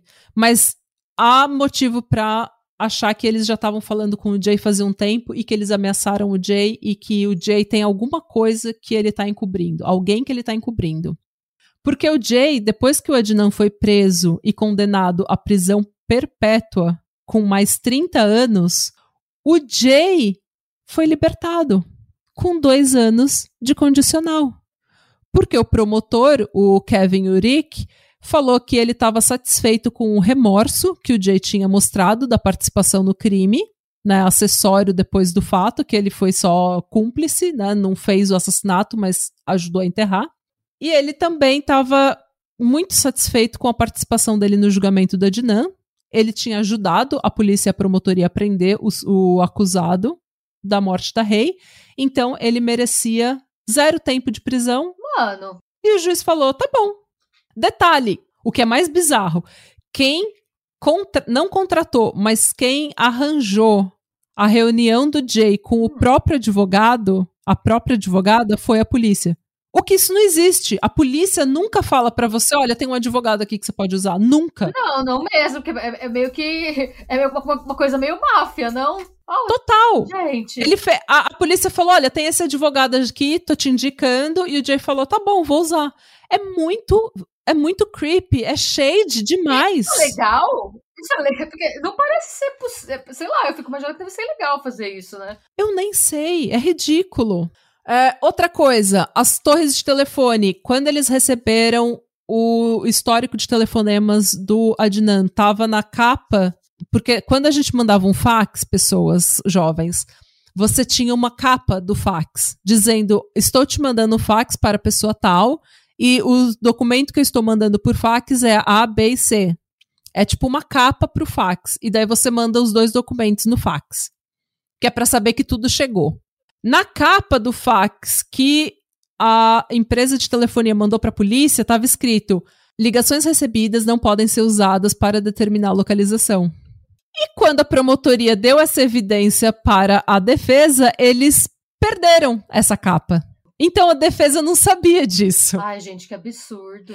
O que, de novo, viola Brady, que eles têm que abrir toda a, todas as provas que é, podem inocentar o, o, o, cliente deles. Meu, sabendo de tudo isso, eu fico pensando como que demorou tanto tempo para soltarem o Adnan. Mana, eu não tô nem na metade das provas que estão erradas.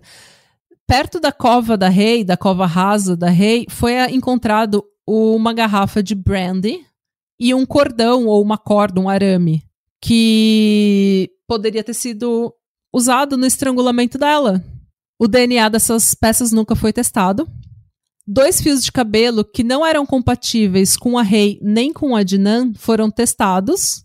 Eles não eram compatíveis, ou seja, eles Sim. são de uma terceira pessoa, concorda? Sim. Isso é o quê? Reasonable doubt. É um mínimo de dúvida de que o Adnan cometeu o crime. Ué, e ninguém nunca testou? Eles testaram, não era compatível não, com. Mas, tipo, não, não, não testaram com. Não era compatível com, o rei, com a Rei, nem com a Dinan, mas o que eles falaram no julgamento, o que o, o expert, né, o cientista falou no julgamento, é que ele não poderia dizer que não era do Adnan. Mas não era. Não entendi. Ele não podia dizer que era do Adnan, mas ele também não podia dizer que mas não era não... do Adnan. Mas como não podia? Você e sua lógica, Renata. Outra coisa, o carro da Rei. Porque onde é que estava o carro da Rei? Onde é que estava o é, Nissan dela? É. Eles enterraram ela, e aí? O que, que fizeram com o carro?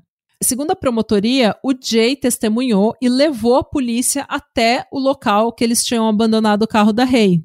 E daí o que é mais legal é que, vamos ver, eles abandonaram o carro da Rei em janeiro. Tá. Tá? No meio do inverno. Depois disso, nos dois dias seguintes, teve uma tempestade de neve. Tá. Ou seja, é inverno inverno. Não é inverninho que nem a gente tem na Bahia. É inverno. O famoso inverninho da Bahia. o inverninho da Bahia, que é 35 graus, eles falam, nossa, tá frio. Não, é tipo inverno. Nas fotos, a gente vai compartilhar essa foto no, no nosso Instagram. Na foto, você vê que a grama embaixo do carro tá verde. Oxe. Não só isso, a grama em volta do da roda do carro tá verde. Ou seja, se essa grama foi arrancada verde e permaneceu verde, esse carro não tava ali por não. seis semanas até o corpo dela ser descoberto. É, não, não mesmo. Faz sentido nenhum isso aí. Pois é. Outra coisa que é estranho é que o, o anel da ignição tinha sido. estava deslocado, ele estava solto. Como se alguém tivesse feito hot wire. Como que é o nome disso? Ah, a gente chama de gambiarra. Aquela gambiarra é, que faz pra ligar o carro. É. Pra ligar o carro. Tem um nome que eu não sei qual que é agora. É, então, eu não lembro o nome disso, mas tipo aquela gambiarrinha com os. Com os fios. Você dá com os fios. Ou seja, alguém que não tinha a chave do carro tinha feito isso daí para mover o carro. Sim. No carro da Rei tinha várias provas, entre aspas, que ou não foram testadas. Tipo, teve algumas provas, tipo, um mapa com uma página que mostrava Linkin Park, que não era onde o, a parte do parque em que ela foi enterrada, mas mostrava uma parte do Linkin Park, tinha as digitais do Ednan. Mas ele pegava gente, com ela sempre, gente. Direto, eles eram namorados. Só que o que é engraçado é que as digitais dele estavam no mapa, isso foi usado em julgamento, porém não estava no não tava na, na maçaneta, não estava na direção, não estava no gear, não estava em lugar nenhum, só estava no mapa. Não Mas vai... tudo bem. Ai, gente. Não venha com a sua lógica para dentro desse caso. Vou, vou guardar minha lógica para mim pelo momento. Pois é. Outra coisa que tinha no carro é que o Jay só podia. Ele deu vários relatos do que estava no carro. Uhum. Só que eram coisas que você podia ver do lado de fora. Porque, por exemplo, o que estava no porta-mala, ele não falou. E ele, em teoria, viu o porta-mala, né? Porque o, o Não só isso, a Rei usava o carro dela como armário porque ela não tinha um armário no campus da escola, no, no colégio. Então, o carro dela era uma zona, porque ela estava sempre trocando de roupa, indo de um lugar para outro, fazendo mil coisas, indo pro trabalho, do trabalho pro treino, do treino pra escola, sabe? Uhum. Então, ela tinha tudo no carro dela. E tinha várias coisas no, no porta-mala, incluindo equipamento de esporte, que não tinha nenhuma digital da Dinan ou nada do caso, e também não tinha nenhum resto de corpo que ficou lá todo. Tipo, não tinha espaço para o corpo dela estar tá enfiado no, no porta-mala daquele carro. E, de, e mesmo assim, se você. Se um, um corpo de uma pessoa tá lá por horas enterrado, no, uh, sabe, todo retorcido no porta-mala do carro, você imagina que algum DNA dela vai ficar naquelas coisas. É claro, né? Você testou aquelas coisas? Gente, ninguém testou nada nesse caso, porque tava todo mundo secado em acusar o menino. Pois é. Asia McLean. Ela era uma amiga do Adnan e ela, quando a Adnan foi presa, ela mandou uma carta para Adnan e para a família dele dizendo: "Oi, tudo bem? Eu lembro desse dia como se fosse ontem, porque foi o dia antes da neve. Uhum. É, eu lembro que eu tinha ido para a biblioteca, não tinha ninguém lá e eu fiquei feliz de te ver porque, ai, que bom, tem alguém que eu conheço que eu posso conversar e você estava na biblioteca verificando o seu e-mail é, e o meu namorado chegou depois e ele ficou até um pouco com ciúme. Ele queria saber se você estava dando em cima de mim. E a gente conversou, os três conversaram. Isso era mais ou menos 2h45. Ou seja, a Asia é o álibi, porque a promotoria disse que ele estava, nessa hora, ele estava matando a Rei. Sim. Na primeira versão, ele já tinha matado a Rei e já tinha ligado pro Jay pegar ele. Então, mesmo que a promotoria tenha mudado de, é, de timeline, ela podia ser uma, uma, uma ótima Sim. testemunha de álibi pro Adnan. Só que ela nunca foi entrevistada pela defesa. Você sabe por quê? Eu já vou chegar nisso. Quem colheu o depoimento dela foram dois estagiários. Nossa, mano.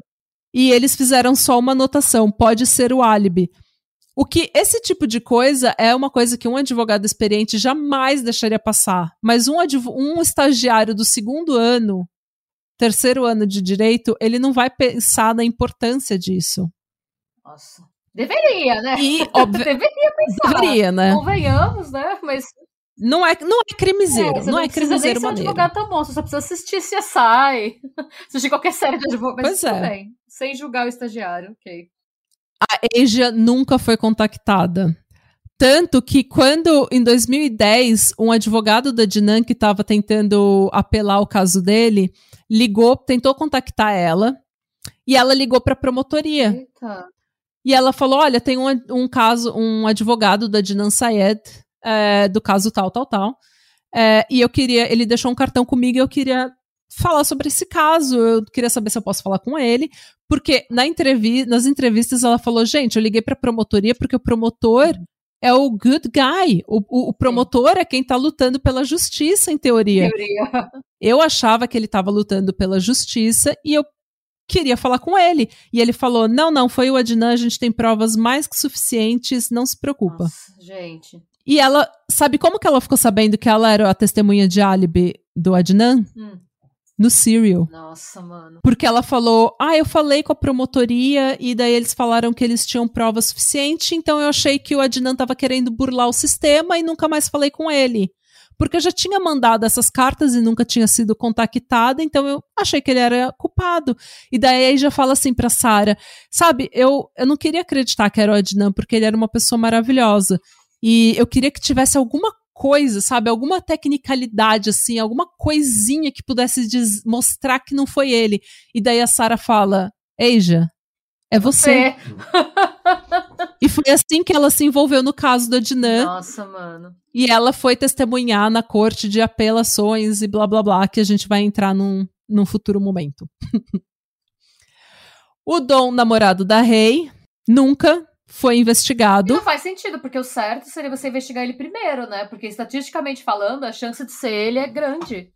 E a Beck e a Krista e a Deb falaram que ela estava na escola às três da tarde e que ela não tinha dado carona pro Adnan e que ela estava indo ver o Dom. Sim. Não só isso, o Dom falou que ela ia trabalhar, que ele estava trabalhando nesse dia. Então, que não podia ser ele. Só que o time card, né, o, o cartão dele de, de ponto. de, ponto. não marcava essa data. E daí a promotoria entrou em contato de novo com a gerente da loja e eles acharam um outro cartão. Porque nesse dia o Dom realmente não estava trabalhando na loja que ele trabalhava com a Rei. Ele estava numa outra loja da Lens Crafters porque eles estavam com menos gente. E daí ele foi trabalhar numa outra loja e ele tava com outro cartão sob um novo número de, de empregado. E é por isso que deu essa confusão. Mas a promotoria tinha os dois cartões. Detalhe: a gerente da loja é a mãe do Dom. Ah, ah, Outro detalhe: a gerente da outra loja, a gerente geral da Lens Crafters, é a madrasta dele, parceira da mãe dele. O Dom nunca foi investigado. Gente, não faz sentido nenhum esse cara não ser investigado. Tipo, Mas, gente, é, é, é bizarro. Mas a maior prova, para mim, a maior prova que é incontestável é sempre o corpo. Corpo não mente, gente. Corpo nunca mente. Ciência não mente.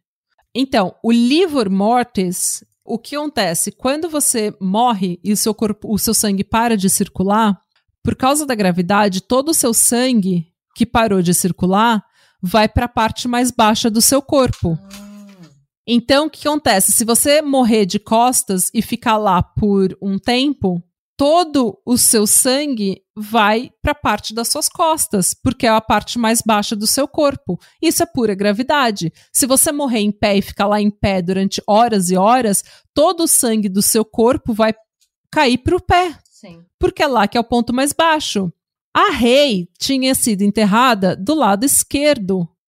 É, de lado, do lado esquerdo. Tá. Onde ela ficou por seis semanas.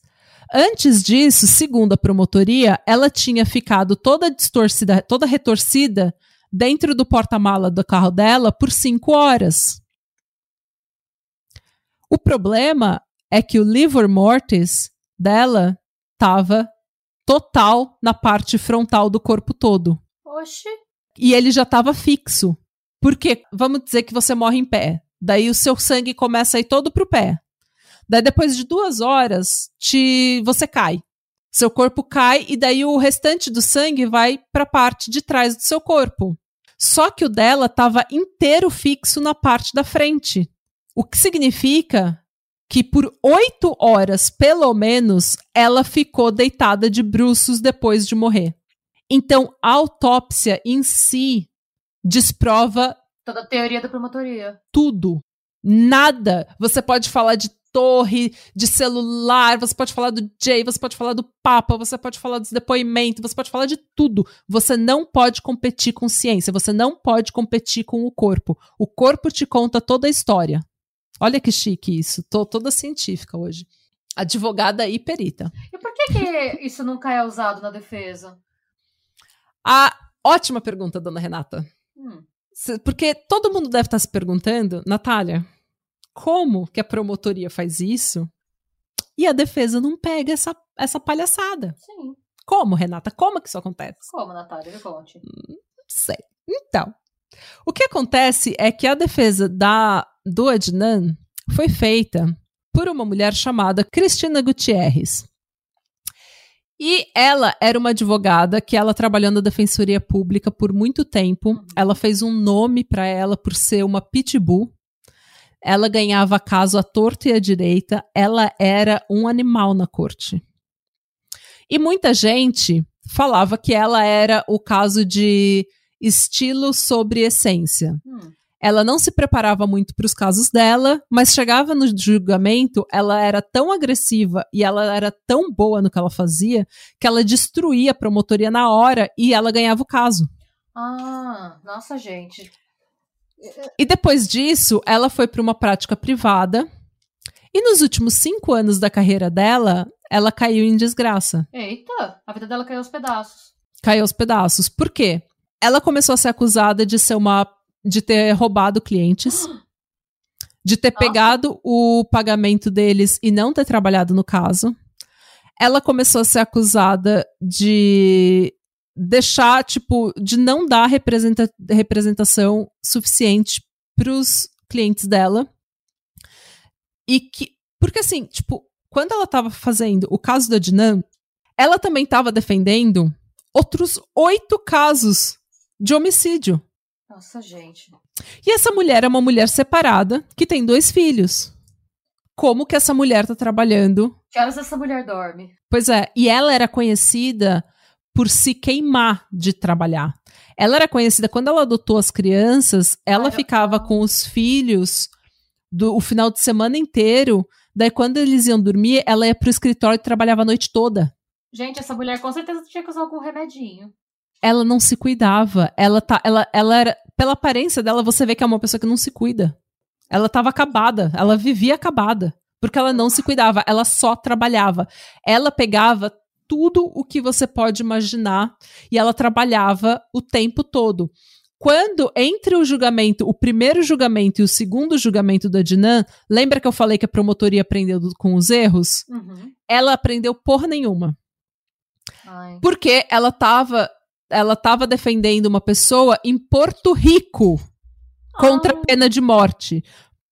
Porto Rico faz parte dos Estados Unidos, para quem não sabe, eles têm um, um acordo estranho em que os Estados Unidos melhor. têm. Eles têm um acordo estranho que os, os Estados Unidos. Que, tipo, o. Que Porto Rico é um território dos Estados Unidos.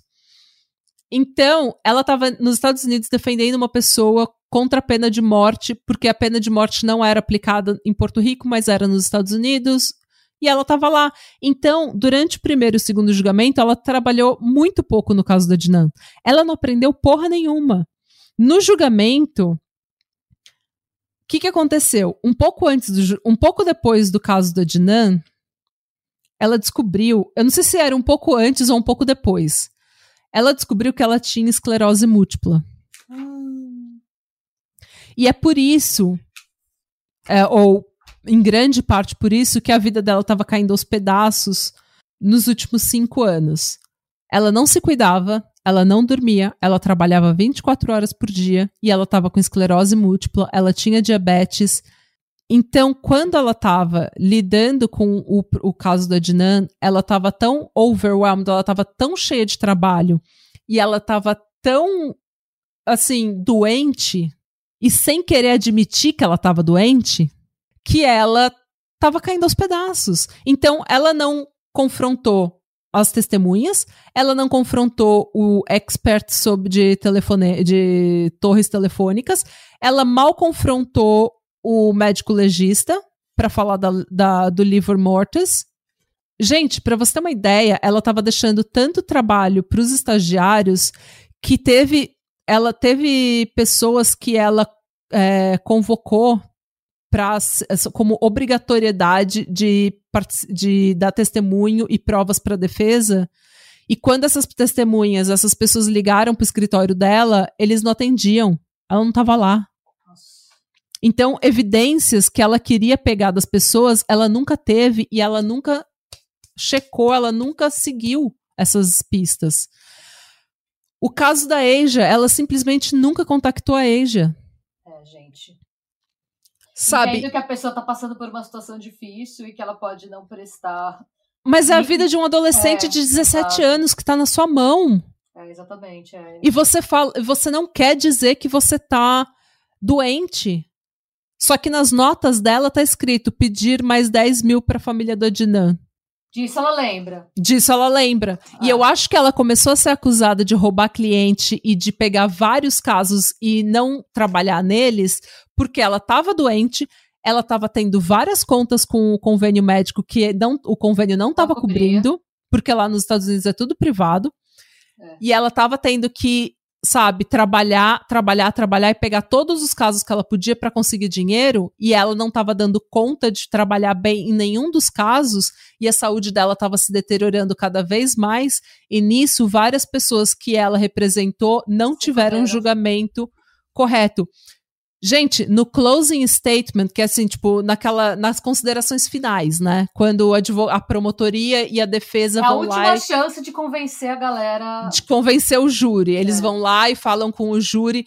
A Cristina Gutierrez, que era um pitbull, num- na carreira dela, antigamente na carreira dela, para você ter uma ideia de como ela era, hum, ela sabia manipular o julgamento, ela sabia acabar com a defesa, ela salvou um cara culpado do, da pena de morte porque ela entregou todo as- todas as considerações finais ela entregou para o júri falando de trás dele. que era pro júri olhar para ele enquanto ela tava falando e ficar com pena dele. E Nossa, eles não gente. condenaram a ele a pena de morte por causa do teste- das Mesmo ele considerações. culpado. Exato, por causa das considerações. Então ela é uma advogada porreta, que ela sabia fazer o trabalho dela, só que nas considerações finais do julgamento da Dinan, não dá pra entender o que ela tá falando, Renata. Ai, como assim? Ela tá. Ela, Não ela, dá pra entender o que ela tá falando. ela, ela- saiu da mandioca? Ela enrola, ela enrola e ela fala e ela faz e ela, ela não sabe o que ela tá falando, ela perde a linha de raciocínio. Tem coisas que não tá na transcrição porque a pessoa que tava, o escrivão, não conseguia acompanhar. Ai, mano. Tipo eu quando tô estressada. Tipo eu narrando os, os casos aqui que eu tô eh, empolgada. Ai, mas é, é muita responsabilidade, né? Porque ela, ela, sei lá, ela tá mexendo com a, é aquilo que você falou, é a vida de um adolescente, sabe? Gente, ele tinha 17 anos quando ele foi preso. Ele saiu no dia 19 de setembro de 2022 com 41 anos. E por que que ele saiu, né? Vamos chegar no, nos finalmente agora. Por que que ele saiu, gente? Ele já tinha apelado depois de Serial, esse a Asia McClain veio à tona, ela foi depor o Innocence Project, eh, que livra a gente da cadeia por causa de DNA e provas que não foram testadas na, na, na época do crime. Eles se envolveram, vários, vários advogados. O advogado do Brandon Dassey, que é o do Making a Murderer, o menino, né, de, que foi interrogado pela polícia de forma irregular, adv os advogados dele estavam envolvidos, os advogados do, do Damien Eccles. estavam envolvidos com esse caso, todo mundo ganhou, assim, ganhou notori notoriedade, ganhou atenção. E eles começaram a apelar, inclusive por representação ineficaz por conta da Gutierrez. E eles ganharam algumas, perderam algumas. A Suprema Corte da, de Maryland já tinha revertido a sentença em 2018, só que daí deu errado, deu ruim de novo e eles Nossa, mantiveram. Gente, zica do caralho, né? Esse menino é zicado de cabo a rabo.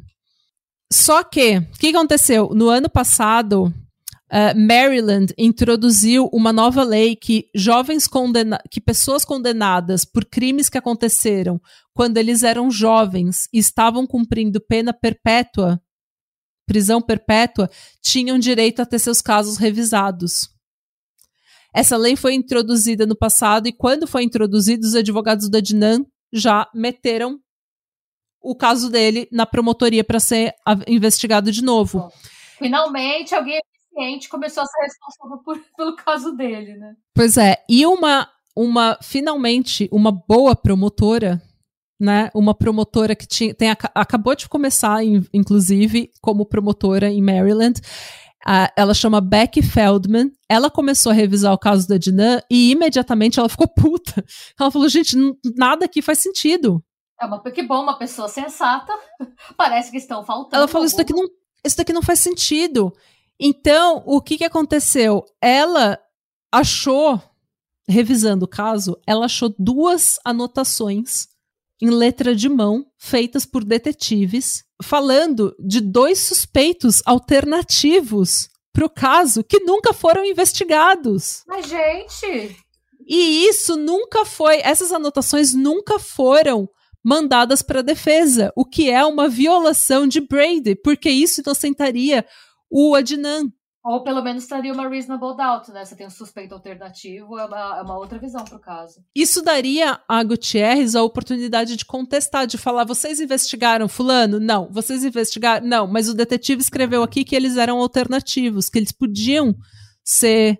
Culpados. Que eles eram suspeitos nesse caso, que eles podiam ser culpados. E a Beck ficou puta. Ela falou: gente, isso é uma violação de Brady. Eu não vou começar minha carreira na promotoria dessa forma. Então, eu vou falar pro juiz que isso tá errado. Outra coisa, Bill Ritz, que era um dos detetives que fizeram várias entrevistas com o, com o Jay, ele foi pego mais tarde por manipulação de evidências, quebra de Brady e uma convicção que ele conseguiu no mesmo ano que o Adnan foi condenado foi revertida em 2016 porque ele tinha manipulado a evidência. Hum, gente. Pois é, gente, é, é, isso. E É, e ela, ela concorda que os testemunhos do Jay não eram. É, gente, tem seis testemunhos do Jay diferentes, sabe? E obviamente que ela ela falou isso não é prova de que esse menino fez qualquer não, coisa. ele não é uma testemunha confiável, confiável, né? É o tal, a tal da reliability of the witness, né? A, é. seria, conf, sei lá, o índice de confiança que a testemunha transmite. É, isso é, tudo e... deveria ter sido contestado pela defesa. Pois é, mas não foi. E essa promotora falou: eu não vou começar minha carreira pegando esse caso super hypado, que todo mundo conhece, que o Patramada vai cobrir. Eu não vou ser a pessoa que trata esse caso zoado mais zoado ainda. Mais não. Ainda.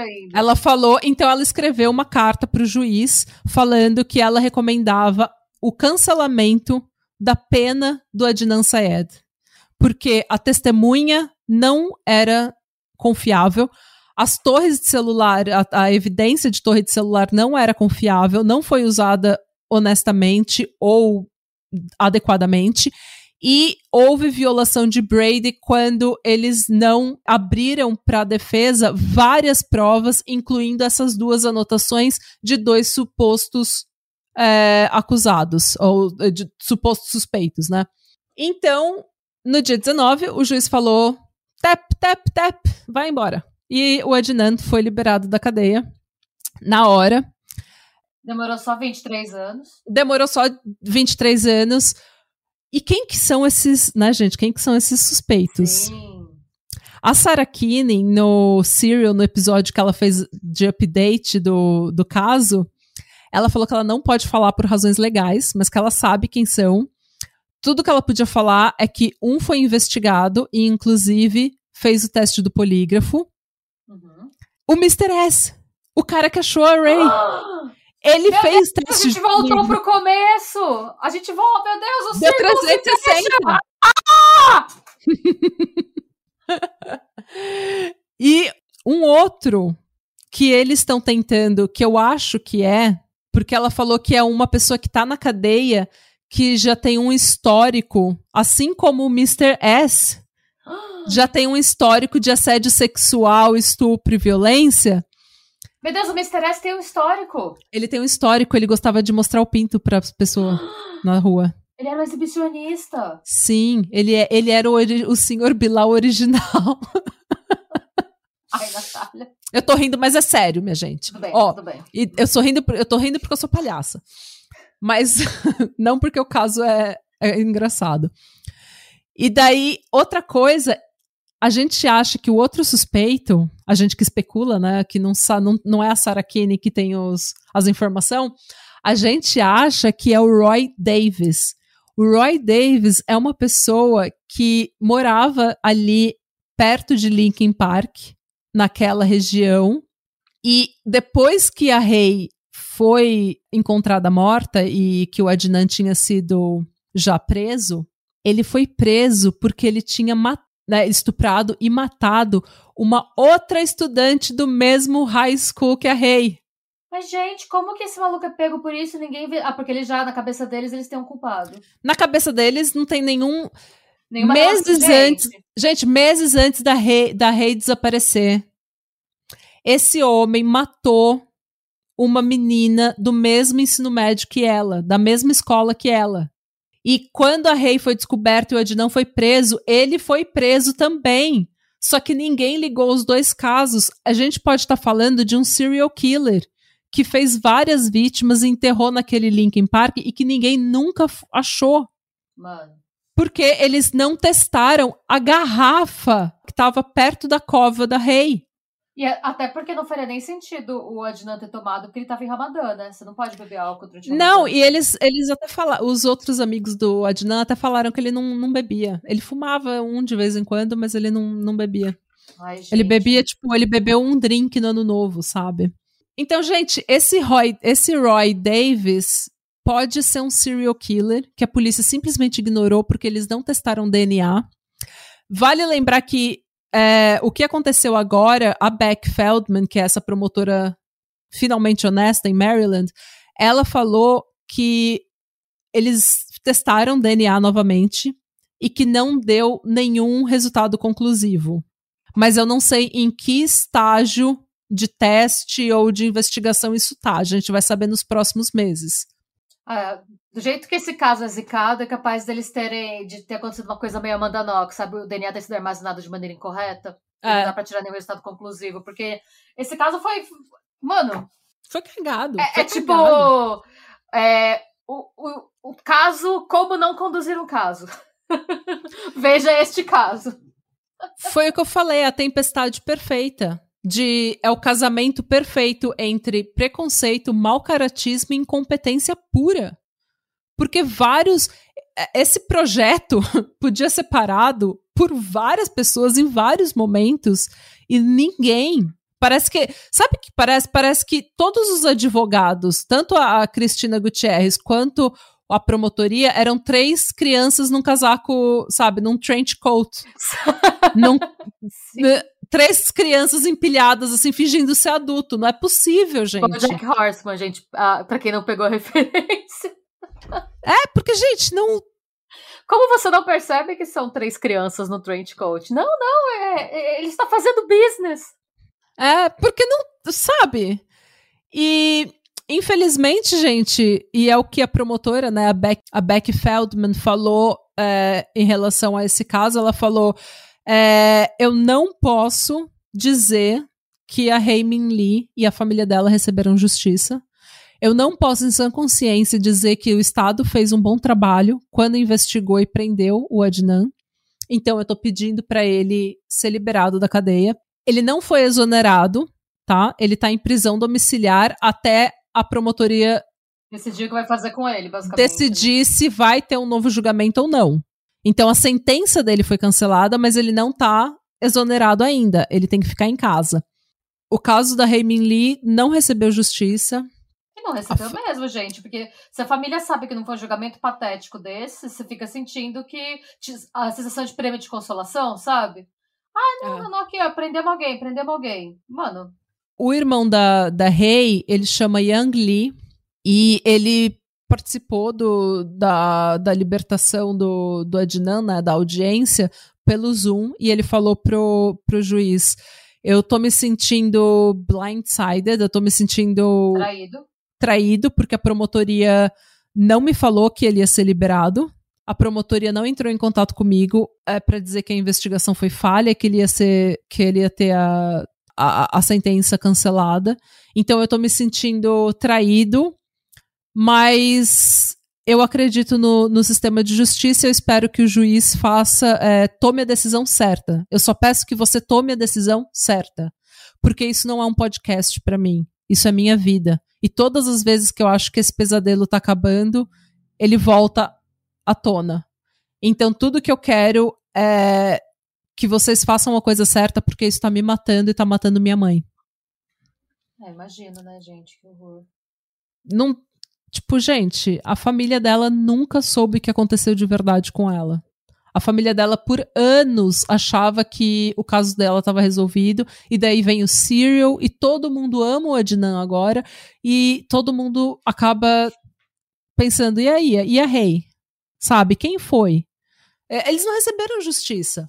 A família do Adnan também não recebeu justiça, é, ou nada, gente. É, a mãe do Adnan teve câncer enquanto ele estava na cadeia. É, o pai dele entrou em depressão severa, tipo, severa, de não sair mais de casa. Não poder trabalhar, porque ele não sai mais de casa. O Adnan estava preso. O irmão mais velho dele fugiu, desapareceu. Ninguém sabe, ele ficou anos sem contato com a família. E o outro irmão, o irmão mais novo, foi mandado para fora do país. Ele voltou para o Paquistão para morar com a família, porque os pais dele nos Estados Unidos estavam desesperados, eles estavam aterrorizados, traumatizados e eles estavam morrendo de medo de perder o filho mais novo também para o sistema. Então os pais deles ficaram do nada sem os três filhos em casa. Destruiu, destruiu as duas famílias foram destruídas, né? Uhum. Tipo, uma, uma situação que é sei lá, é horrível. É, eu acho que a gente esquece às vezes que o governo foi feito para servir a gente, não o contrário, né? Porque eu vejo que são pessoas tomando decisões que não afetam as famílias deles e que pensam mais em acabar o expediente logo, em ganhar uma eleição, do que em agir, em, é, do que servir as pessoas que deveriam, que eles deveriam servir, né? É muito triste isso. É, mostra o quão falida nossa sociedade tá. Uhum. E é muito, assim. E eu fico, eu fico pensando nas palavras do Yang Lee, sabe? Tipo, isso não é um podcast para mim. Alguém não fez o trabalho e eu não sei o que aconteceu com a minha irmã, e agora a gente tem que ficar revivendo esse trauma, apelação após apelação, julgamento após julgamento, podcast após podcast. Eu tenho que ficar revivendo isso, sabe? Porque não fizeram o trabalho deles. É, olha, gente, é, é lamentável. Então, é isso. Nossa. Obrigada por vir ver a minha TED Talk sobre o caso da Dinan. Não, não, foi ótimo, porque eu, eu acho que deve ter muito ouvinte que não ouviu o Serial. Ah, tem em português já o Serial? Não, eu ouvi em inglês. Só em inglês. Acho que não tem, eu... né? E eu já tinha esquecido de muito detalhe desse caso. Eu não ouvi esse outro podcast, né? eu ouvi só o Serial hum. mesmo. E faz três anos, já quase quatro anos que eu ouvi. Então eu adorei conhecer esses detalhes, porque tinha muita coisa que eu não conhecia mesmo. É, eu peguei assim, como eu falei, eu não fiquei pensando em nomes e datas e horários e tudo mais, porque só ia confundir. Como vocês viram, são duas horas e 18 de gravação já. É, a gente. Eu tentei só dar o, a espinha dorsal do, do, do caso, para vocês entenderem por que, que ele é inocente, por que quem milita por ele milita tão apaixonadamente, tão passionalmente, de que ele precisa sair da prisão. E uma das coisas que me fez chorar ontem, ontem eu tava meio emocional, eu acho, tava meio emotiva.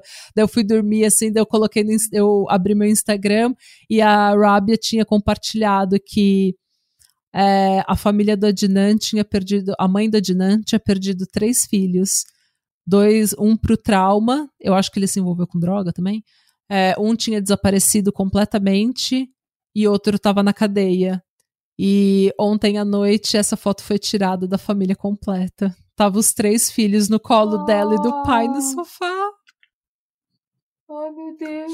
A gente vai postar essa oh. foto também, gente. É linda. Ai, olha, eu fico super emocionada. Ai, é engraçado. Eu gostaria que houvesse não um outro julgamento dele, mas eu gostaria que esse caso fosse julgado, porque eu acho que enquanto não pegarem quem foi, é, sempre vai ter uma parte da opinião pública que vai, tem, vai condenar ele. Eu acho que ele não merece, sabe? Não mesmo. E a família dela merece também, né? Merece saber o que aconteceu. Porque eu tenho certeza que a promotoria deve ter feito a cabeça deles é, em 99 pra, falando que ele era culpado. Sim, várias testemunhas, inclusive, é, ouvi, é, disseram no Serial que não, não, a promotoria falou que eles tinham boas provas contra o Adnan. Prova concreta. Então todo mundo achava que era o Adnan. Quem começou a colocar dúvida foi o Serial. Porque até então todo mundo estava achando que o Ednan estava tentando provar a inocência dele só para sair da cadeia, mas que ele era culpado. Ah, até porque a gente não pode esquecer que dois anos depois desse crime teve o 11 de setembro, é. né, gente? Começou uma, uma islamofobia, já existia, mas piorou muito, né? Foi pouco tempo é. depois. É. Eu acho que o sentimento de preconceito deve ter sido maior ainda naquela época. Então... E vale lembrar que não é justificado, porque acho que não, 15 claro. dos 19 ou 12 dos 15 é, envolvidos no 11 de setembro, que foram pegos e julgados e condenados, eram da Arábia Saudita, não do Paquistão, não do Afeganistão e não do Iraque. Então, só que a Arábia Saudita nunca sofreu nenhuma retaliação. A Arábia Saudita. Não, porque ela tem petróleo. A Arábia Saudita é, sempre foi e sempre é, vai ser amigo dos Estados Unidos e nunca sofreu nenhum, sabe, nenhum tipo de retaliação. Mas... Nenhum país, nenhum país governado por sheiks do petróleo que, que esteja servindo o sistema sofre retaliação por violação de direitos humanos. Não. Então. O petróleo tá aqui, direitos humanos aqui. Tanto que o Qatar é sede de Copa do Mundo, gente. É. Vale lembrar. Então é isso, jovens. Sejam bons, busquem conhecimento. Muito obrigada, muito bem contada essa história. Nossos ouvintes vão amar. Muito obrigada. Tanto por estar tá muito bem contada, quanto porque tem duas horas e meia e eles amam o episódio longo. Eles adoram. Sempre falam, ai meu Deus, começando a semana com as besteiras que vocês falam. Duas horas. E agora, vocês também, ouvintes que não conheciam esse caso e que não conheciam o Serial, podem pitacar sobre esse caso. Isso. Olha que chique. E para quem é, não fala inglês e não pode ouvir o Serial Undisclosed, é, na HBO tem o Estado contra Dinan Sayed, né? Então vocês podem ver com legenda, ou sei lá, se pode traduzir, mas vocês podem ver na HBO o documentário. Acho que são três episódios e é um documentário fantástico. Eu vi já faz uns anos, então não lembro de muita coisa, mas eu lembro que é, é bom. Confiram, amiguinhos. Isso, e a Arábia Chowdhury tem um livro também que é, eu não sei se tem em português, mas para quem é, entende inglês pode ler se quiser. Ótimo livro. É isso, gente. Leiam mais. Aquelas. Essa é a outra regra para tramada.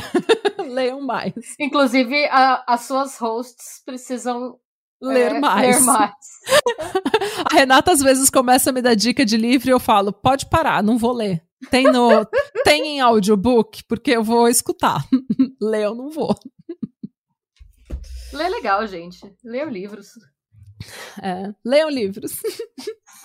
Vamos parar de falar. Chega. Tchau, gente. As tia tão cansada. Tchau. Radebra. Sloan.